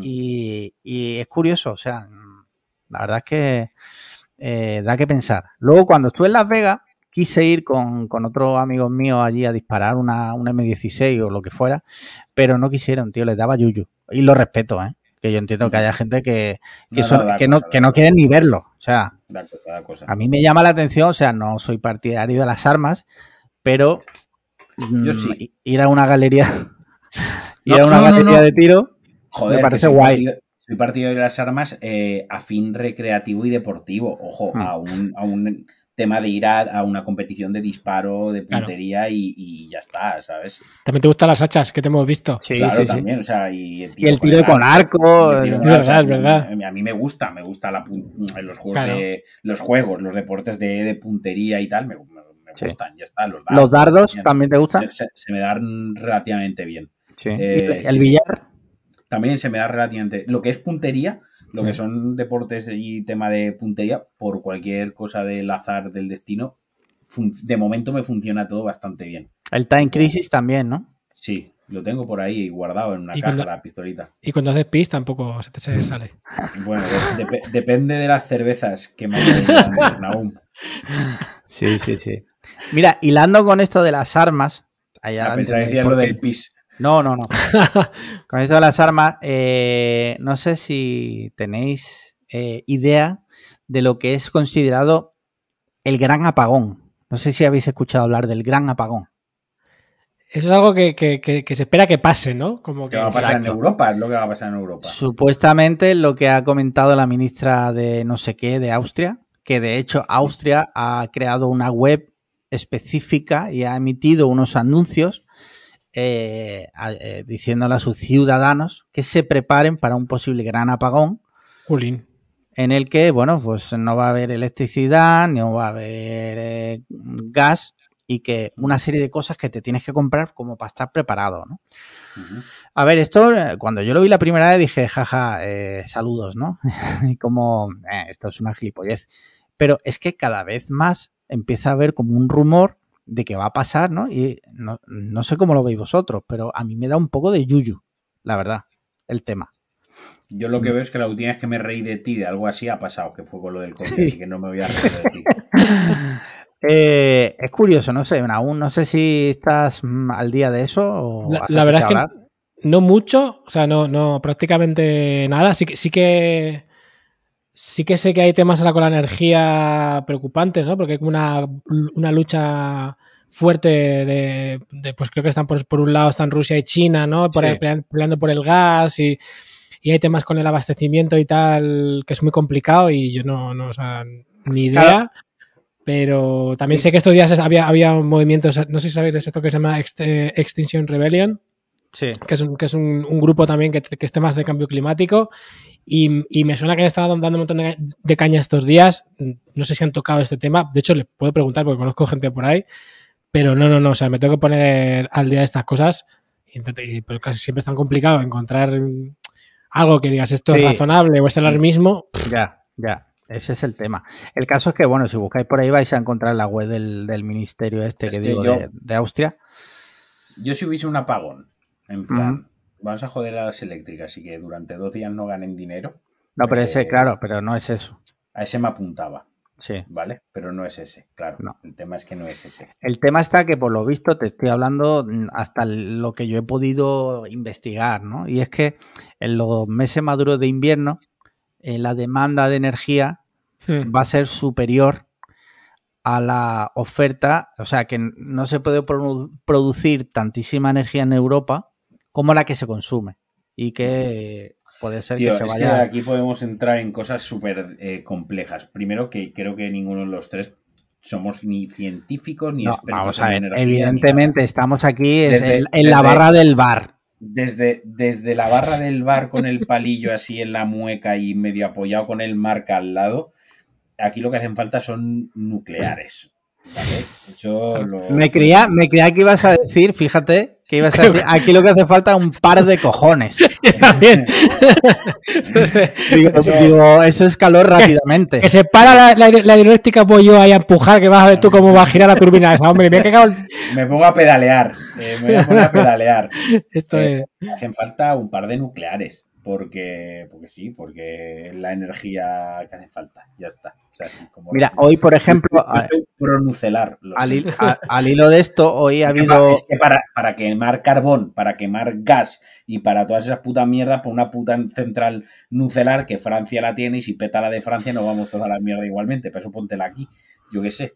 Hoy, precisamente, al hilo de esto, eh, un barco que venía, creo que de Estados Unidos, con gas que proveniente de Texas, que iba para el puerto de Sagunto, o Sagunto, como se pronuncia, Sí, Sagunto. Sagunto, perdón, eh, Sagunto. ha sido, digamos, intervenido por un barco de Greenpeace Sí. que le está impidiendo, por lo visto, la entrada al puerto para descargar el gas.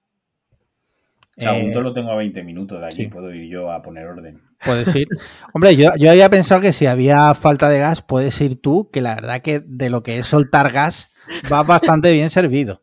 Sí, la verdad que tengo un problema con eso. De hecho, el viernes, el viernes tengo que coger un BlaBlaCar y estoy acojonadísimo eh, porque voy de pasajero. Porque si voy en mi coche y me empiezo a peer, digo, uy, el aire, esto estamos pasando por una zona, ¿qué tal? Pero como vaya de pasajero y me empieza a peer, eh, lo tengo más jodido. Y, y sí, estoy un poco asustado con el tema. Yo, ahora, y ahora ya volviendo un poco a la seriedad, a ver, no sé si va a haber un gran apagón, ¿vale? No tengo ni puta idea, no desconozco el tema. Sí que es verdad que tampoco pasa nada si guardamos tres o cuatro latillas por casa, eh, pilas y tal, por si, porque es lo que yo le decía el otro día a mi madre. Nosotros en Málaga, por ejemplo, a ver, frío nosotros no vamos a pasar, o sea, Eso estaba pensando si yo. pasa eso en Alemania, en Austria, se pelan de frío, o sea, se Yo mueren de pienso en frío. mi hermana, tío. Claro, En, ahí en Estocolmo a menos 13 grados. pues imagínate, nosotros en el peor de los casos lo que te puede faltar es comida y tal, pero frío por lo menos no te va, no, va- no vamos a tener en España. En Madrid igual, algún Hace- día puntual de mucho Me frío. hace, me hace gracia lo de las pilas. Porque, ¿qué haces con pilas? Bueno, te- A día de Toca discos con pilas, ahí toca una, discos. una linterna. Ya, O sea- pero ok, una linterna, vale, ya. Bueno, yo Eh, qué sé, tío. eh, es lo que ha dicho la ministra. Hombre, lo, guay es que ahora, si estás unas horas, unas horas sin apagón, ahora eh, los cacharros te duran varias horas. Si por suerte el 3G lo mantienen, tienes internet, altavoces con batería.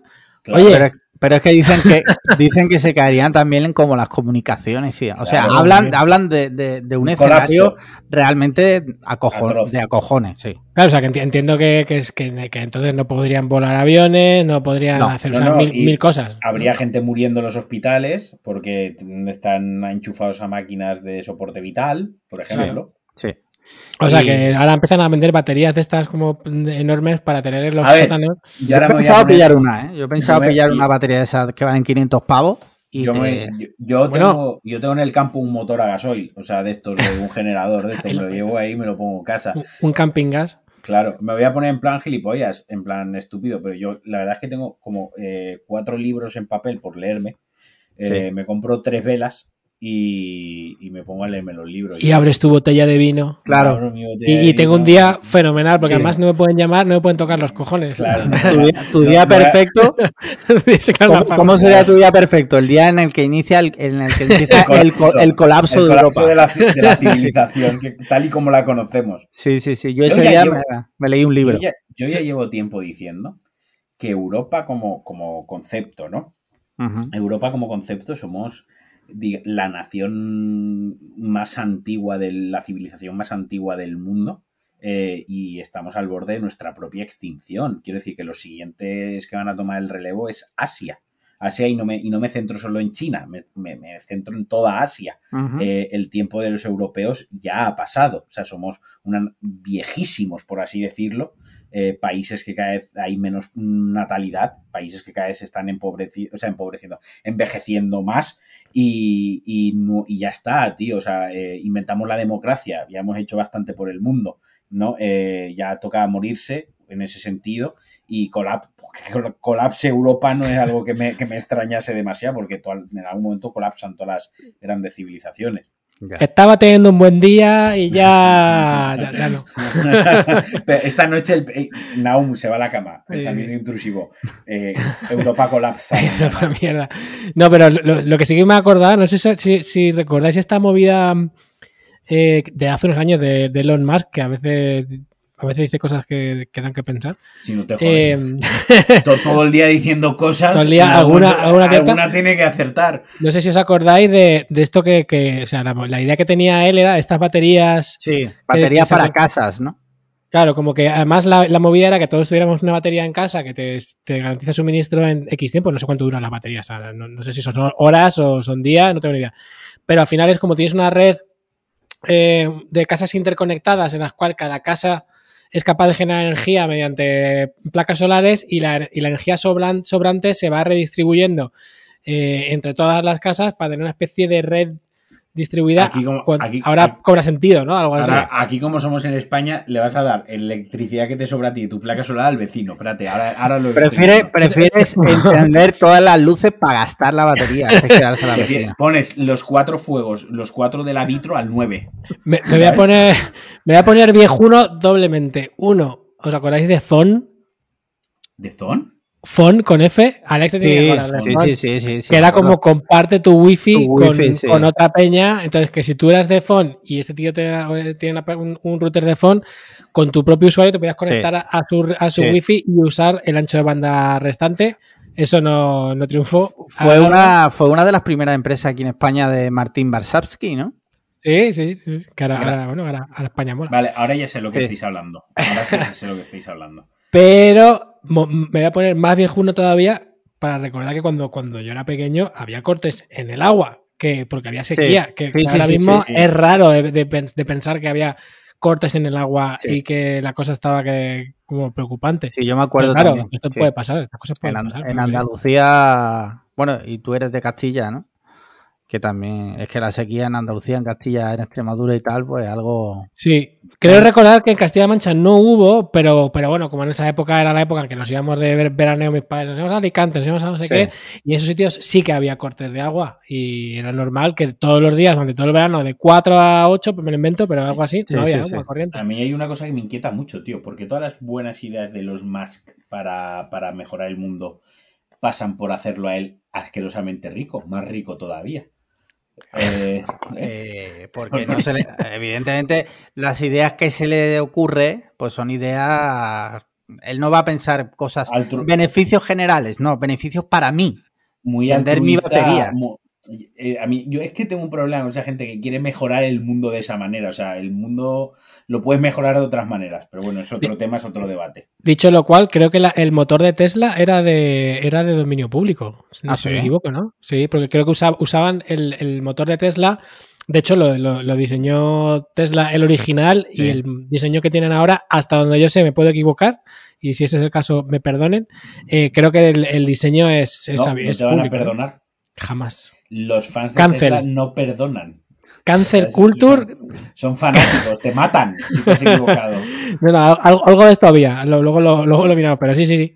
Pero bueno, una cosa no quita la otra, ¿eh? Sí. Bueno, vamos, si os parece, cambiamos de tema y ya entramos un poco algo más desenfadado porque vaya bajona con el gran apagón y todo eso. Eh, no sé si Eh, sabéis que... No hay ba- gran ba- Alex Baldwin mata a alguien, Sí. el gran apago, empezamos. Sí, sí. Uy, Por eso vamos a, a cambiar. Mm, hoy día 26 eh, ha empezado a, a emitir, entre comillas, digo emitir, en España HBO Max, ¿vale? Sí. Lo que era la marca que conocíamos aquí como HBO ya no existe, ahora es HBO Max. Y ya está, ya está disponible con algunas novedades. O sea, hay algunos nuevos lanzamientos, pero sobre todo la más esperada era que por fin había 4K en España y perfiles de usuarios, tío. bueno, 4K no- tampoco hay mucho. O sea, hay, Bueno, hay poquito, pero hay sí que hay está- poco y por lo visto, por lo que he estado leyendo, el bitrate no es tampoco para tocar las palmas, pero Bueno, es mejor, es mejor, mejor. porque yo, sí, sí, yo he visto cosas de, de- de HBO Max comparado con lo de España y era mejor, sí. Sí, y perfiles, perfiles, por fin, gracias. sí, sí, sí, sí. Yo lo primero que he Eh, hecho con los perfiles ha sido trolear a Sandra. Sí, Lo primerísimo que he hecho, sí. Eh, de todas formas, tenemos que decir, por si alguien no lo sabe, que han hecho una oferta de lanzamiento que si te das de alta ahora en HBO, esto no es publicidad ni nada, ¿vale? Esto es algo que hemos hablado esta mañana en el grupo de mecenas. Esto no, es, esto no es publicidad que nos ha dado Barredo. Para No, nada. No, no, no. no, no flipéis. Eh, si te das de alta como nuevo usuario, hay, un- hay hay una opción que te puedes dar de alta por 4 euros y medio al mes Bueno, Vitalicio. vitalicio, o sea, el 50% vitalicio, si no te das de baja nunca.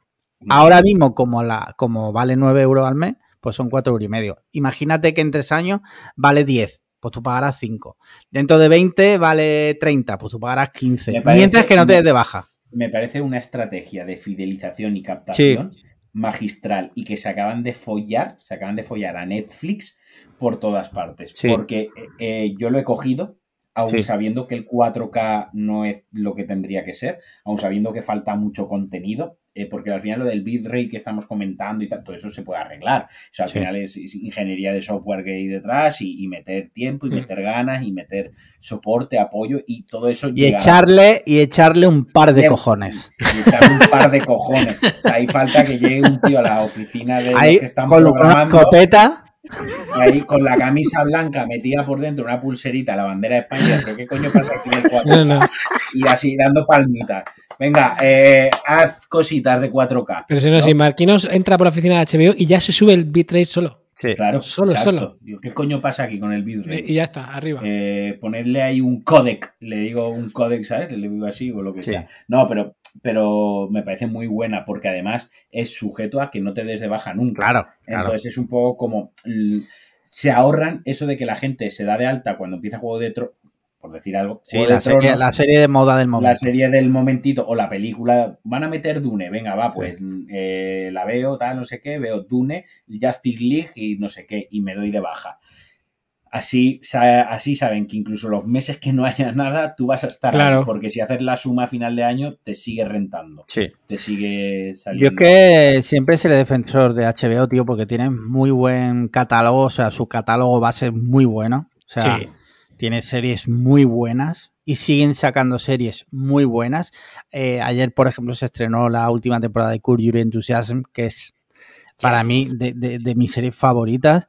Y hoy por, eh, también han estrenado en España eh, la serie de Dolores Vázquez, serie documental, que digamos que es dándole voz a ella, cosa que Netflix hicieron, bueno, hicieron un true crime, ¿vale? Pero no le dieron voz a ella por, por lo que fuera. No, no, no lo critico, simplemente digo que HBO ha sacado esto. Y va a apostar ahora también mucho por sacar cosas de aquí, ¿vale? Que mola también que apuesten por cosas de aquí. Es que creo que también hay algo de legislación, ¿no? Puede ser que. Sí, por ley- algo, ¿no? Sí. que hacer X Sí, producciones. por ley en España sí, sí, sí. Y ya está, pues nada, que le echéis un vistacillo, que estaríais la app que ha metido cositas nuevas, la verdad. Y si tenéis recomendaciones, pues oye, se agradecen que nos las mandéis al Twitter. Y que la gente que está ya rajando desde el minuto uno, quiero decir, bueno, eh, entiendo eh, la decepción. También no sé las expectativas que tenía la gente con la plataforma. Disney, Disney Plus, Sí, eh, Disney Plus para los tontos, eh, el día uno, pues bueno, si no eras fan Claro. de Star Wars y de Marvel. Sí, no tenía- verdad, no tenía nada, no- realmente. No tenía nada. Todos nos dimos de alta pues por el hype que teníamos Sí. con Disney y porque sabíamos, sabíamos que en unos meses empezaba lo bueno. Claro. Quiero decir, si a Disney no se le penalizó mm, por eso, eh, no penalices mm, a HBO Max por esto cuando HBO precisamente no hace sus productos genéricos sin alma como Netflix. sí, Eh, correcto. HBO, HBO hace buenas producciones. Sí. Entonces, démosle ese voto de, de confianza y que coño, que si te das de alta y son 5 euros al mes, aguántalo 10 meses o 4 meses que son 20 euros y si ves que no, pues te das de baja. Pero tampoco nos pongamos ya a juzgarlo cuando lleva 12 horas activo. Sí, sí, sí, sí. Yo la, la última serie, que- serie que he visto que me ha gustado mucho ha sido HBO, precisamente. ¿Cuál es? ¿Cuál es? La de eh, eh, Secretos de un matrimonio, que es un. Ah, sí, un remake, ¿no? De la de Igmar Bergman, ¿no? Está genial, muy, muy bien. Y mira Mm. que era difícil, porque la original es buenísima, pero lo han hecho muy bien. Muy Yo- bien, muy bien. Yo voy a estrenar HBO Max con The Leftovers. Uf, serio- ¿no- seriote. ¿no, ¿No lo has visto nunca? Tío, es que ¿sabes qué pasa? Es que ¿cuándo se estrenó? ¿Eh, ¿2014 puede ser? Puede ser, Leftovers? sí. 2014. Puede ser, ser, no, sí. no me acuerdo. Eh, fue más o menos cuando la serie empezó a pegarlo, cuando yo caí en. Cuando la depresión, tío, cuando ya me diagnosticado la depresión y estaba realmente mal. Y siempre he pensado que es una serie que, que- que sé que me va a joder, que me va a dejar tocadísimo. Es una serie dura, Sí. dura. Sí, sí. Y ahora no sé si tampoco estoy en el mejor momento de mi vida para ver Ya. esa serie. De Pero todas quiero formas, verla, quiero de, to- verla. de todas formas me, me parece muy sucio que te encubras en lo de la depresión cuando la realidad era que por aquel entonces a ti todavía te gustaba ver Manolo y Benito. O sea, en aquella época tú veías Manolo y Benito, reconócelo. No, ye- veía lleno, por favor. Lleno, por favor. Máquina O- baja. ¿Cómo se llamaba la de esta, la del cura que era de este actor, eh, Andrés Pajares? Sí, eh, ay, señor, señor. Ay, señor. Ay, señor, señor. Qué paciencia hay que Sí, sí, tener, sí, ¿os acordáis? Era- sí, Al que final, tenía al final ha cantado, ha cantado. Naum ha cantado al final. Yo siempre canto, yo siempre canto. Pero no la época yo. No. Eh, no, a mí me gusta. Y la de Arturo. Arturo Ah, este, esa, la esa de- era buenísima, la de Arturo Fernández. Chatina, la de Chatina. Abre, chatina, Sí, por favor. Sí, sí, Esa era muy buena. ¿eh? No, no, tengo que ponerme. Es una cuenta pendiente que tengo con Leftover. No es. No, no es. Mira, yo soy de los de que el hype y la gente que me hasta la saciedad con una serie, digo, mira, déjame en paz, ya no quiero saber nada más de esa serie, ¿no? Soy de esa escoria de personas que el sobrehype y la sobresaturación en redes y tal mm, hacen que no la quiera ver. The Leftover es una cuenta pendiente que tengo. Es una serie que quiero ver en algún momento porque aparte es ciencia, fic- ciencia ficción, que me, que gusta. cien- ciencia ficción. La Es ciencia, la ciencia ficción no se hace sola, hay que hacerla. Me gusta y va, por lo que tengo entendido, va sobre la, la pérdida, sobre el duelo con la Sí. pérdida, sobre las secuelas que deja la pérdida y al final la pérdida es algo que todos experimentamos en nuestra vida. Hay gente que desgraciadamente lo experimenta más joven y gente que afortunadamente la experimenta de manera más adulta, pero todos perdemos un ser querido, un familiar, perdemos una persona a la que amamos o La a cartera. que- la cartera, la dignidad. Yo he perdido la papeles. dignidad muchas veces. Los Sí. Eh, y la Doy fe. vergüenza, Sí. dar fe. Eh, entonces la tengo ahí pendiente y creo que la iba a estrenar con, con eso. Ah, Es- pues muy buena. es una serie para mí mágica. O sea, y creo que es verdad que es una serie triste, pero no es una tristeza de esas como que te hunde. No. tal, es, es como una tristeza, eso, como, como bonita. O sea, Y, yo me la vería otra vez. y en mi opinión tiene un final, o sea, es una serie muy difícil y que yo tenía miedo de a ver cómo cierran esto y tiene un final de quitarse el sombrero. O sea, Pero porque, ¿Cómo lo hicieron el, final? No. Con dos con, cojones. con dos cojones, claro que sí. ¿Pero por qué? Porque había, había un señor allí supervisando con un palillo en la boca de que aquello se hiciera como, como había que hacerlo, cojones, como Dios manda. Cada vez que decís esto me acuerdo del sketch este que hay de, de José Mota, el de las Olimpiadas del empresario que pilla despedido, despedido, despedido, Sí. despedido. No sé si lo habéis visto. Sí, sí. Me- me- tengo esa imagen de José Mota que ya es terrible de per se, ¿sabes? Metida en, en la cabeza. Joder, Pero eh, sí. eh, aquí bancamos muy fuerte, José Mota. Claro, sí, sí, claro. o sea, terrible, digo, perdona, digo, me he expresado mal. Digo la imagen Vale, vale. De, de la caricatura que estaba haciendo del, del empresario. Sí, sí, sí. Pues disfrútala, macho. Está muy chula, tío. De sí, verdad. sí, la veré, la veré, la veré. Eh, Eh, muy guapa. poner- eh, justamente ayer hablaba con, con un colega, hablaba de Adastra, ¿no? Eh, de, de estos productos, estas películas, que va sobre gente rota. O sea, que Sí. el, el pretexto que sea ciencia ficción o, o que sea época, ¿verdad? al final es gente rota con traumas y son películas que cuando ves con 16, 17, 18 años no las acabas, te pueden gustar y puedes decir, hostia, qué chulo, pero cuando ya llegas a cierta edad y, y tú empiezas a estar también roto, porque todos también estamos todos un poco rotos de una manera o de otra, las empiezas a ver de, de otra manera, ¿no? Y estas películas de gente rota y cómo lidian con estar roto y, y no intentan arreglarse, simplemente salen adelante estando así, cada vez me gustan más.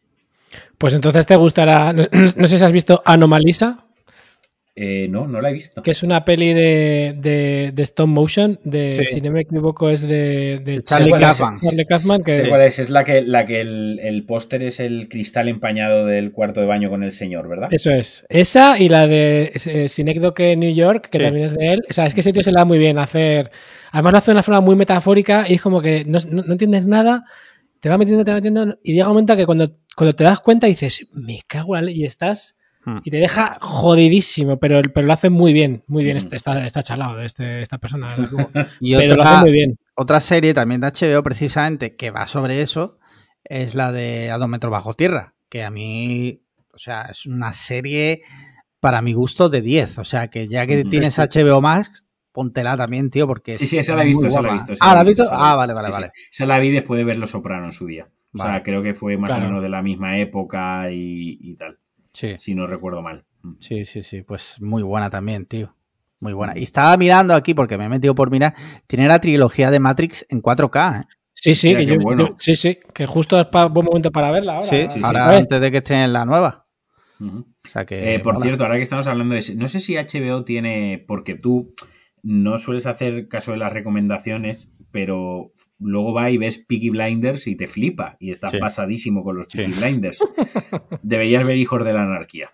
Deberías verla.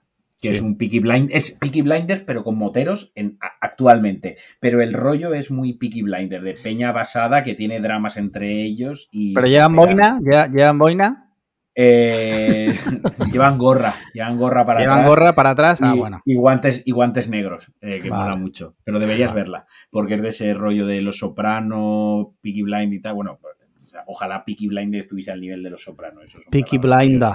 Hombre, pero Los Soprano es como comparar. pero, Hijos de la Anarquía sí que le llega, sí que, sí que se puede sentar de tú a tú un ratito con los sopranos. Eh, o sea, no te lo crees ni tú eso. No, no, te lo Hombre, no, por eso se llevó siete años seguido el Emmy a la mejor actriz dramática en una serie, esta, la de Matrimonios con Hijos. No me sale ahora la- el nombre de la, Sí, de la sí. actriz. O sea, por eso se llevó ella siete años seguidos el Emmy a mejor interpretación, ¿sabes? Porque, porque la serie, no, de verdad, es muy buena en cuanto a drama y, y demás. ¿Qué os parece si hablamos de videojuegos? Eh, ¿Alguna noticia que quieras comentarnos, Marquino? Te lo guardas para tus podcasts. Eh, pues así, noticias, estoy pensando ahora mismo en lo del Trilogy, lo del... Ah, GTA, GTA la, la trilogía definitiva. La trilogía. que Ah, ya, es la- verdad, es verdad. ya hay un tráiler y todo. El Sí. día, el día 11, sale el día 11, ses- 60 euros, PlayStation 4, PlayStation 5, se- Xbox Series XS, Sí. Xbox One, Switch y PC. Cada vez que digo esto parezco un robot, porque ya me lo he aprendido así para soltarlo en los podcasts. sí. Eh, y sale digital, un poco fea la guarrada, porque el día 11 sale digital y el día 7 de diciembre eh, sale en físico al mismo precio. Es un poco como hijos de puta. eh, estáis jugando con que lo queremos tener ya y por tres semanas no lo voy a tener físico. Y luego han hecho otra cosa que no me gusta mucho, que es que el día 1 va a estar en el Game Pass el San Andreas sí. y el día 7, que es cuando sale físico, en PlayStation Now, no en PlayStation Plus, en PlayStation Now va a estar Grande Auto 3, pero el que todos Ujú. queremos jugar, que es el Vice City, Sí. que es el que mola, es, el no- que, es el que hay que pagarlo a 60 euros. O sea, Yo de todas formas lo, lo iba a comprar, o sea, que es que... sí, sí, yo lo voy a comprar también.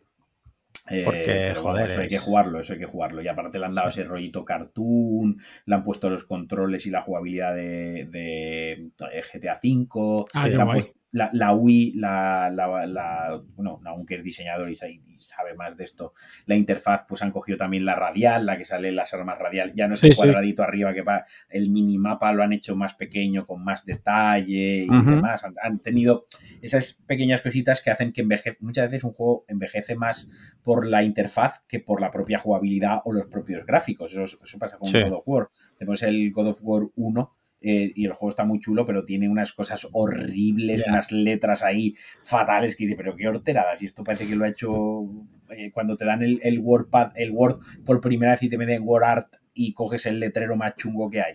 ¿no? Pues Sí. y Es han tenido el cuidadito de esas cosas, que es lo que mola en los cuando hacen este tipo de reedi- reediciones. No solo que se vea Sí. mejor, sino cuidar todo también, todo, todo ese aspecto.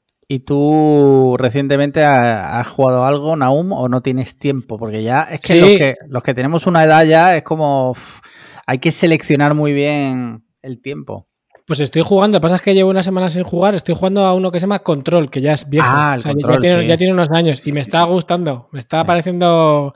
me- fíjate que me llamó la atención, no lo conocía de haberlo visto por ahí, me llamó la atención el diseño de producción, o sea, vi el cartel, dije, Sí. "Uy, qué cartel más guapo, esto está chulo, me meto, empiezo a ver como la ¿Qué te- fotografía, todo, y dije, esto está... ¿Qué te parece cuando te presentan los niveles? El, el boom. Cuando te salen Sí. los, los, los carteles así Eso de golpe. está muy chulo, brutal, sí, sí, el diseño mejor. de sonido. Sí, sí, está chulo. Eh, falla un pelín alguno de los actores así, que bueno, pero se, se nota que no es una producción súper, súper, súper tocha, pero el juego está bastante molón. Eh, Antes de ese eh, intenté con el Red Dead y no consigo engancharme, es como que me parece demasiado lento para mi día a día, es como que necesito mucho tiempo para entrar y no tal, o sea que es como que me da mucha rabia saber que es un juego que a muchísima gente le flipa y no consigo meterme. Entonces estoy con el control ahora. Luego también está jugando al Hades, este en la Switch. Sí, sí. El Hades. Muy chulo, Hades, sí. Hades.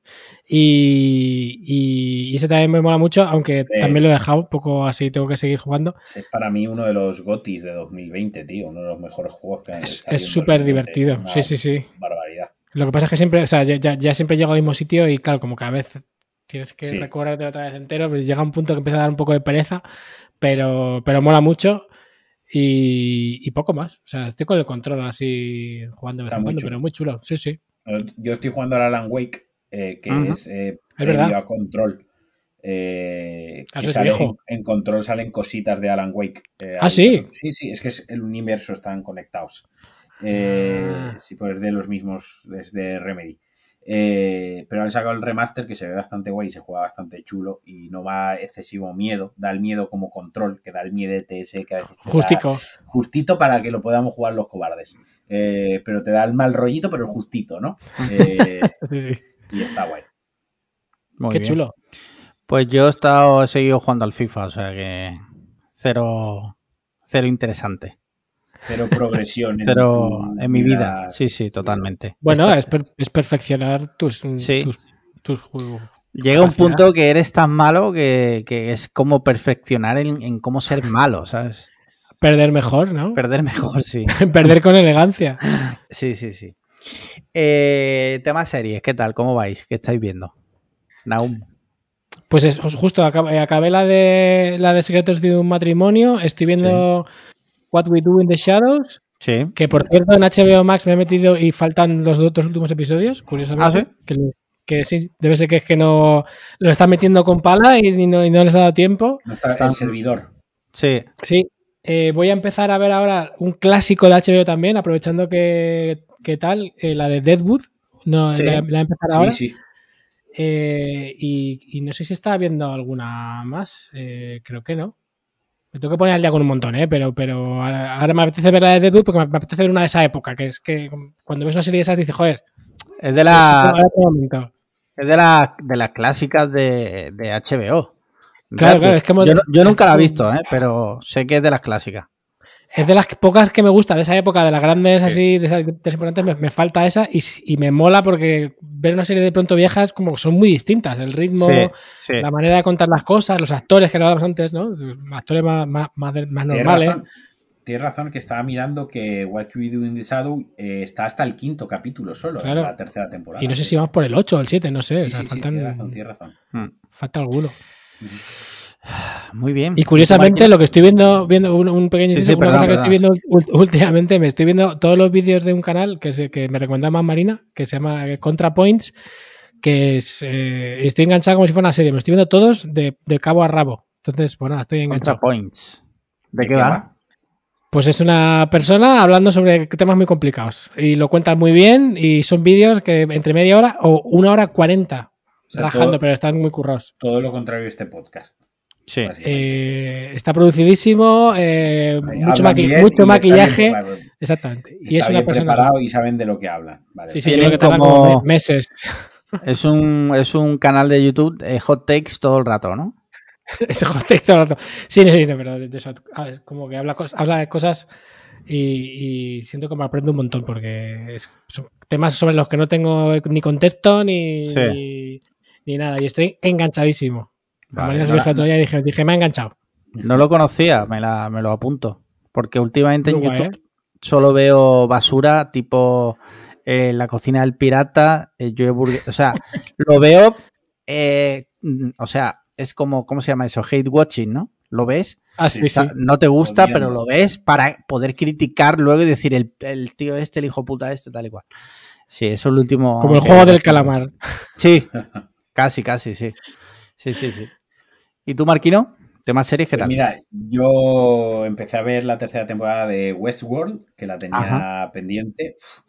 Mm, Se me está haciendo cuesta arriba. O sea, Sí, ¿no? me gusta. Es que tengo un problema con Westworld, que el- el- lo que es el, el punto de partida y lo que es la ambientación y La lo- idea. lo- la idea me flipa tanto, tío. O sea, es que me flipa, es tan Asimov y es mm, tan lo que me mola a mí de la ciencia ficción con robots que toman conciencia y nos quieren matar a todos. Me flipa. Pero lo que es la serie, es un mejor de puta. O sea, podía estar mejor trabajada. Y luego me he visto en Amazon, he empezado a ver, porque no está completa, la de Sé lo que hicisteis el último verano. Eh, Vale. La adaptación del clásico slasher a serie. No la veáis. Ya Conclusión, ¿no? Gracias, tío. No, porque no, de slasher tiene muy poco, o sea, tiene muy poco slasher. Luego han. Lo único que, que tiene de referencia con Sé lo que hicisteis el último verano es que hacen algo malo el último verano, o sea, atro- atropellan a alguien en el coche y al verano siguiente van a matar a los chavales. ¿vale? Es Vale. lo único, es lo único en lo que se parece. El resto no tiene nada que ver. Y lo ponía la otra, la otra noche en, en- en Twitter y es una cosa que me molestaba mucho, que es que son todos guapos, guapas, en el pueblo todos son geniales. Está en Hawái, ambientado en Hawái, ¿de acuerdo? En la isla. Sí. Eh, que eso tiene un cierto motivo, tiene cierto sentido en la trama, eso está bien hilado. Pero el tema está en que no paran de consumir drogas y de pasar drogas. Pero a lo mejor se hacen una raya de coca a las 10 de la mañana. Y se me...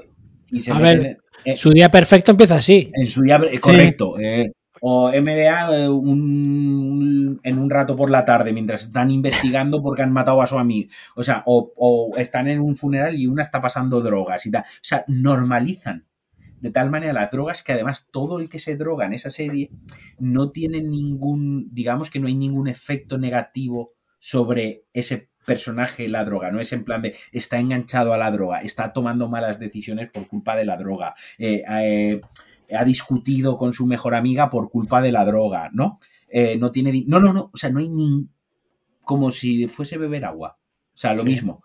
Entonces, eso, digamos, como que me molesta un poquito, ¿sabes? Que es como, no, no me acaba de, de cuadrar. Que te molesta porque que te gustaría ser así, ¿no? O sea, te gustaría que no te afectaran tanto y poder usarlas siempre que te dé la gana, claro. A todas horas, eh, lunes perfecto, 8 de la mañana, un tirito. Claro que sí. un cortado y un trito, por favor. Exacto. Lo típico, ¿no? eh, un- Con dos de- cojones. un poco de cocaína en la punta del pene, yo qué sé, cosas así. Sí, sí. Molaría que, que- que lo que hicieron el último verano fuera una absoluta tontería, ¿no? Como que, que iban, a tirar, iban a tirar el plástico al reciclaje, pero les dio pereza y lo tiraron al contenedor normal. Y eso ya, a partir de ahí, Y aparece, eh, eh, sí, sí, alguien de Greenpeace eh, a, a matar totalmente. Cancel, a- cancel a- culture, ¿no? Cancel culture. tiran piedra, cancela. pero no al fondo del mar, sino a su cabeza. Sí, ese sí. Me, me ha decepcionado porque yo soy muy fan de- del género y de la obra original de Sé lo que hicisteis. El último verano me, fli- me flipa, ¿no? Me flipa. Pero tampoco, Eh, tampoco la obra original tampoco es eso la Mona Lisa, ¿sabes? Bueno, no es la Mona Lisa, pero dentro del género y dentro de su momento y de su tuvo su aquel, tío. Es que ya estamos, tío. O sea, Ya, parece que, que sí. disfruta muchísimo si te gusta el género. Hombre, por supuesto que sí. Está Perdóname, don, cachondeo. don- perdóname, don, mi película favorita es Interstellar. eh, Eh, ¿Y El otro día justo estuve viendo que, que Scream tiene un, casi un 4 en Letterboxd, que, que es como mi... que la gente es gilipollas. Joder. Un 4, ah, no. Un en cuatro de- Letterboxd de está bien, cinco, de no, cinco, no, claro, claro. Ah, No, entonces bien, entonces la gente es gilipollas. Sí, sí, un 3,9. Y es que Letterboxd me encanta. O sea, Sí, sí, me, sí. me- me- me flipa esta... es Mi, mi social favorita. Y justo lo vi y es lo que tú dices. Joder, en el género, pues es una peli cojonuda. Y, Ah, Claro. y la otra, pues, pues no sé cuánto tiene. I Know What You Did, mira, la del 97 tiene un 2,8. Cuá, cuá, cuá, Vaya. Porque es la primera, ¿no? La del 97. A mí me, Sí, sí, sí, sí. sí. A mí me gusta, a mí me gusta. Es dura- eh, aquí que... ¿Qué? No, que en esa época hubo muchísimas pelis en láser Claro, y, claro. Y muchas así como del subgénero. No sé si os acordáis de una que era secuestrando a la señora Tingle o algo así era. Algo así. Eso ya es como mu- muy de nicho. Muy de nicho. Seguramente la haya visto, pero ahora mismo no venga la... He visto que has visto la de Don't Breathe 2, la de No Respires 2. Te dije que era muy Sí. mala.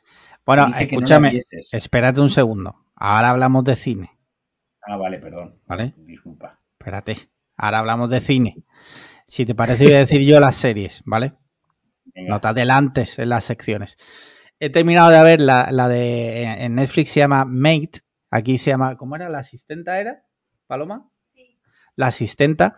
Eh, la terminamos anoche. Oye, muy buena serie, ¿eh? Pero muy buena. Es un dramón. Porque es eh, una chica que escapa un día de, de su novio que la maltrata psicológicamente y te muestra todo el, el proceso por el que pasa. Te das cuenta hasta qué punto lo tienen difícil esas mujeres, ¿no? Porque está en una situación muy jodida. Y el sistema en sí, en vez de facilitar que esas mujeres tengan recursos y un sitio donde ir, está todo montado. Eh, en Estados Unidos hablamos, ¿eh? No, en España no sé cómo va, pero esto es en Estados Unidos. Cómo se encuentra nada más que trabas, ¿sabes? Todo trabas, trabas, trabas. Y está muy chula. Os la recomiendo un montón porque aunque sea un dramón, está muy guay porque la, la, chica se va encontrando en su camino con gente que la ayuda o gente que parece que la va a ayudar pero no. Muy guay.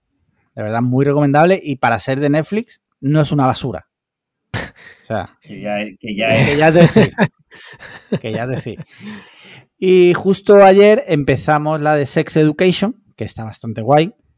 La tercera temporada, hay poco que decir, ya en este podcast ya lo he recomendado más veces, si no la habéis visto está muy chula, estéticamente es una pasada, eh, luego pues está genial porque los personajes pues los, les cogen mucho cariño y tal. Y ya también yo por mi cuenta, porque esas las vemos aquí en familia, y yo por mi cuenta vi el otro día los dos primeros de Invasion en Apple TV Plus, que no sé si la habéis visto. No. no. Vale. Está guay, o sea, me está gustando. ¿Sabes? No tiene nada que ver con Eat the Last Man. Es, o sea, es como eh, la, la, otra cara de la moneda. Eat the Last Man tenía apariencia cutre y esto es como, se nota que Apple ahí ha metido millones por doquier porque mmm, está muy chula. Y por ahora la voy a ver porque además a mí todo el tema de invasiones alienígenas y tal me encanta. Eh, y la voy a ver. Y además Apple TV Plus en general me gusta lo que hacen. Ojalá, ojalá en lugar de una invasión alienígena haya abducciones alienígenas y se te lleven, tío. Ojalá. Sí. No, ¿y con quién vas a hacer el podcast? ¿Con Turpin? Eh, bueno, así parecería yo más listo. en fin. Y ya si os parece, pues pasamos a la sección cinematografía. Eh, Naum, ¿has visto algo recientemente? ¿Algo que nos quieras recomendar? He visto, sí, he visto dos pelis últimamente que os voy a recomendar que me han molado un montón. Vale. Eh, además, justo estoy viendo, porque como apunto todo en Letterboxd, así no se me olvida, Sí, porque lo que tengo memoria de pez. Esta sección se hace con Letterboxd. Sí, claro, claro. Lo habíamos dicho, pero lo hacemos así. La, eh, he visto, además que no sé si fue ayer o antes de ayer, una peli coreana que se llama Burning, Burning. de Lee, Ch- Lee Chan-dong.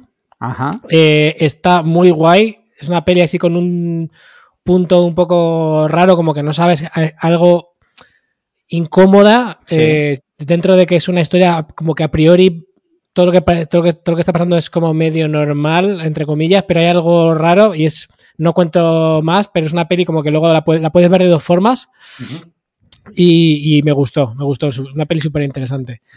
Eh, y luego la otra que he visto es un clásico español que es El, El Verdugo de García Ah, Berlanga, que no, no sí. le había visto y me gustó un montón también esta Vale. película, me encantó.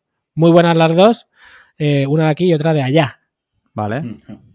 Vale. Y bueno, o sea, luego he visto otras cosas, pero os recomiendo esas dos que son de lo que he visto últimamente así, de lo que más me ha gustado. Vale. Vale. Eh, oye, ¿la de Burning está en alguna plataforma? Pues creo que además, pues no sé si estaba de hecho en, en HBO, ahora que lo digo, o sea, me- no estoy seguro, ¿eh? pero, pero me parece Bueno. que estaba en alguna... O sea, yo no la he visto en streaming, Vale. porque no estaba. Cuando, cuando me la apunté, no está, pero creo que desde entonces creo que sí que está. Vale. Vale, vale, vale. Ok. ¿Y tú, Marquino, que has visto recientemente? Mira, Burning estoy viendo que está en filming. Eso es, Ah, justo está en vale. filming. Es que justo lo- ayer vi que estaba, sí, cierto. Está en filming. vale, vale. Eh, vale. Yo de cine no, no he visto nada, tío. O sea, ¿No has visto nada? Es que yo cuando estoy en... O sea, sí, he visto dos películas, pero que ya, he- ya había visto. He visto otra vez Sinister, que me, que me encanta. Me parece de, de- Es de Blumhouse.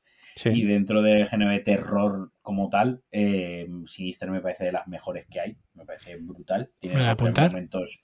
tiene- y aparte van a hacer una serie. Eh, la Sinister 2 ni la veas, o sea, no te acerques a eso porque eso es como si caga a tu perra en el peor día del año. Eh, pero Sinister 1 es muy, muy buena. ¿2000? ¿Año 2000? Eh, sí, creo que sí. No, tanto no. Seguro que no. 2000. 2012, 12. perdona, 2012. Vale. Que la tienes también, la tienes en Netflix y la tienes en Filming, ¿vale? Eh, y luego vi Zodiac. Eh, pero Sí. claro, pero eso son películas que ya hemos, las tenemos trilladísimas.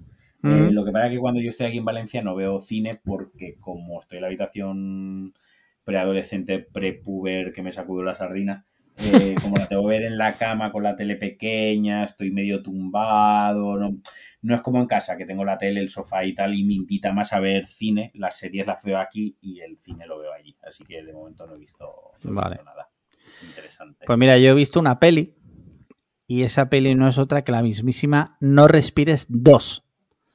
¿Viste vale. también Venom, no? ¿O ya la contaste? No, esa ya la conté la semana pasada. Es una mierda, tío, No Respires 2. O sea, la, primera, la primera me gustó, pero la segunda... eh, ¿tú, la- ¿Tú has visto la primera, Naum? Creo que no. Bueno, pero ¿sabes de qué va? De un ciego que le entran a robar en casa. Ah, pues no, no, no, no, no, no tengo idea. No sé cuál Bueno, pues claro, la primera te la crees porque el ciego está en su casa, ¿vale? Está en su territorio. Es normal que el ciego Ahí tenga está. ventaja porque está en su territorio. En esta segunda parte sacan al ciego de su casa. O sea, ¿cómo es posible? O sea, es magia, ¿no? Eh, el puto ciego, ¿vale? El puto ciego de los cojones, eh, directamente luchando contra una serie de, de mafiosos.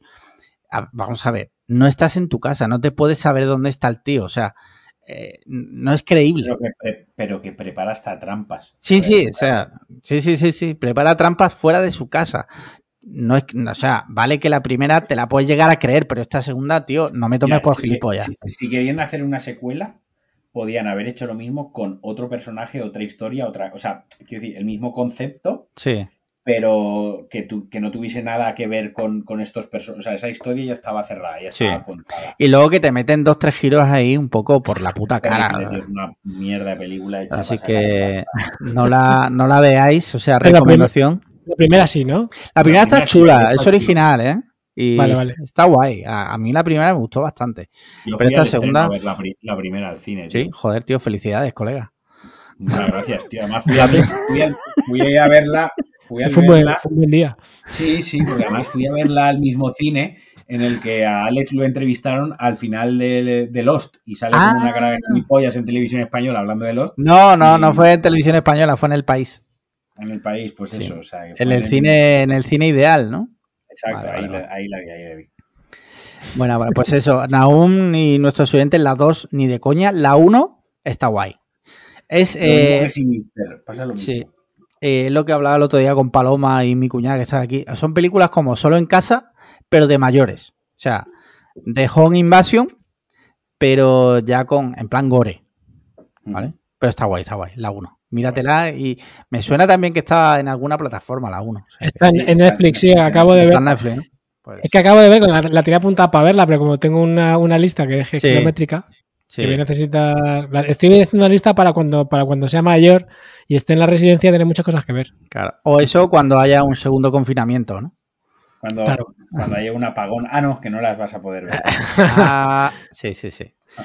Bueno, eh, cuidado, eh, si tienes un ordenador con batería y tienes una bicicleta que te genera electricidad Claro. y te has bajado todas, A Sí. ver, puedes, puedes poner a puedes poner al perro que lo tienes hiperactivo Sí. eh, Sí, sí. que te genere toda la electricidad de casa. te he escuchado.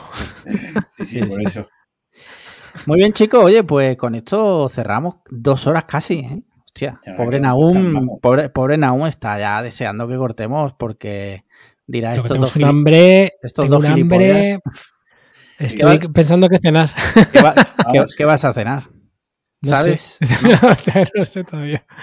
Pero me voy a hacer algo rico con una cerveza porque. El hoy es un buen día, ¿no? Hoy Porque, soy, porque soy, soy, soy mi padre. tengo, tengo ya 60 años y soy un señor que se ve una cerveza con la cena, una señora y ya está. Vamos a tener que traer al podcast a alguien que haya visto Insiders, el, el reality español este que ha hecho Netflix, tío. Bueno, tu novia la ha visto, ¿no? Por ejemplo, pues Pues podemos trátela. decirle que venga y que la vea. Ujú. Sí, trátela. Sí, sí. Muy bien. Pues nada, Nahum, muchísimas gracias. Eh, Gracias a vosotros por invitarme. oficialmente formas parte de esta gran familia que es Cliffhanger. Yes. Y nada, muchas gracias Marquino por estar ahí una semana más. Y gracias a nuestros oyentes, a todos, y en especial a nuestros mecenas por apoyarnos. Vuelve la teletienda, cuéntalo. Sí, no, bueno, joder, es que está, está demo- está demostrado que funciona. Decirlo Sí, sí, funciona.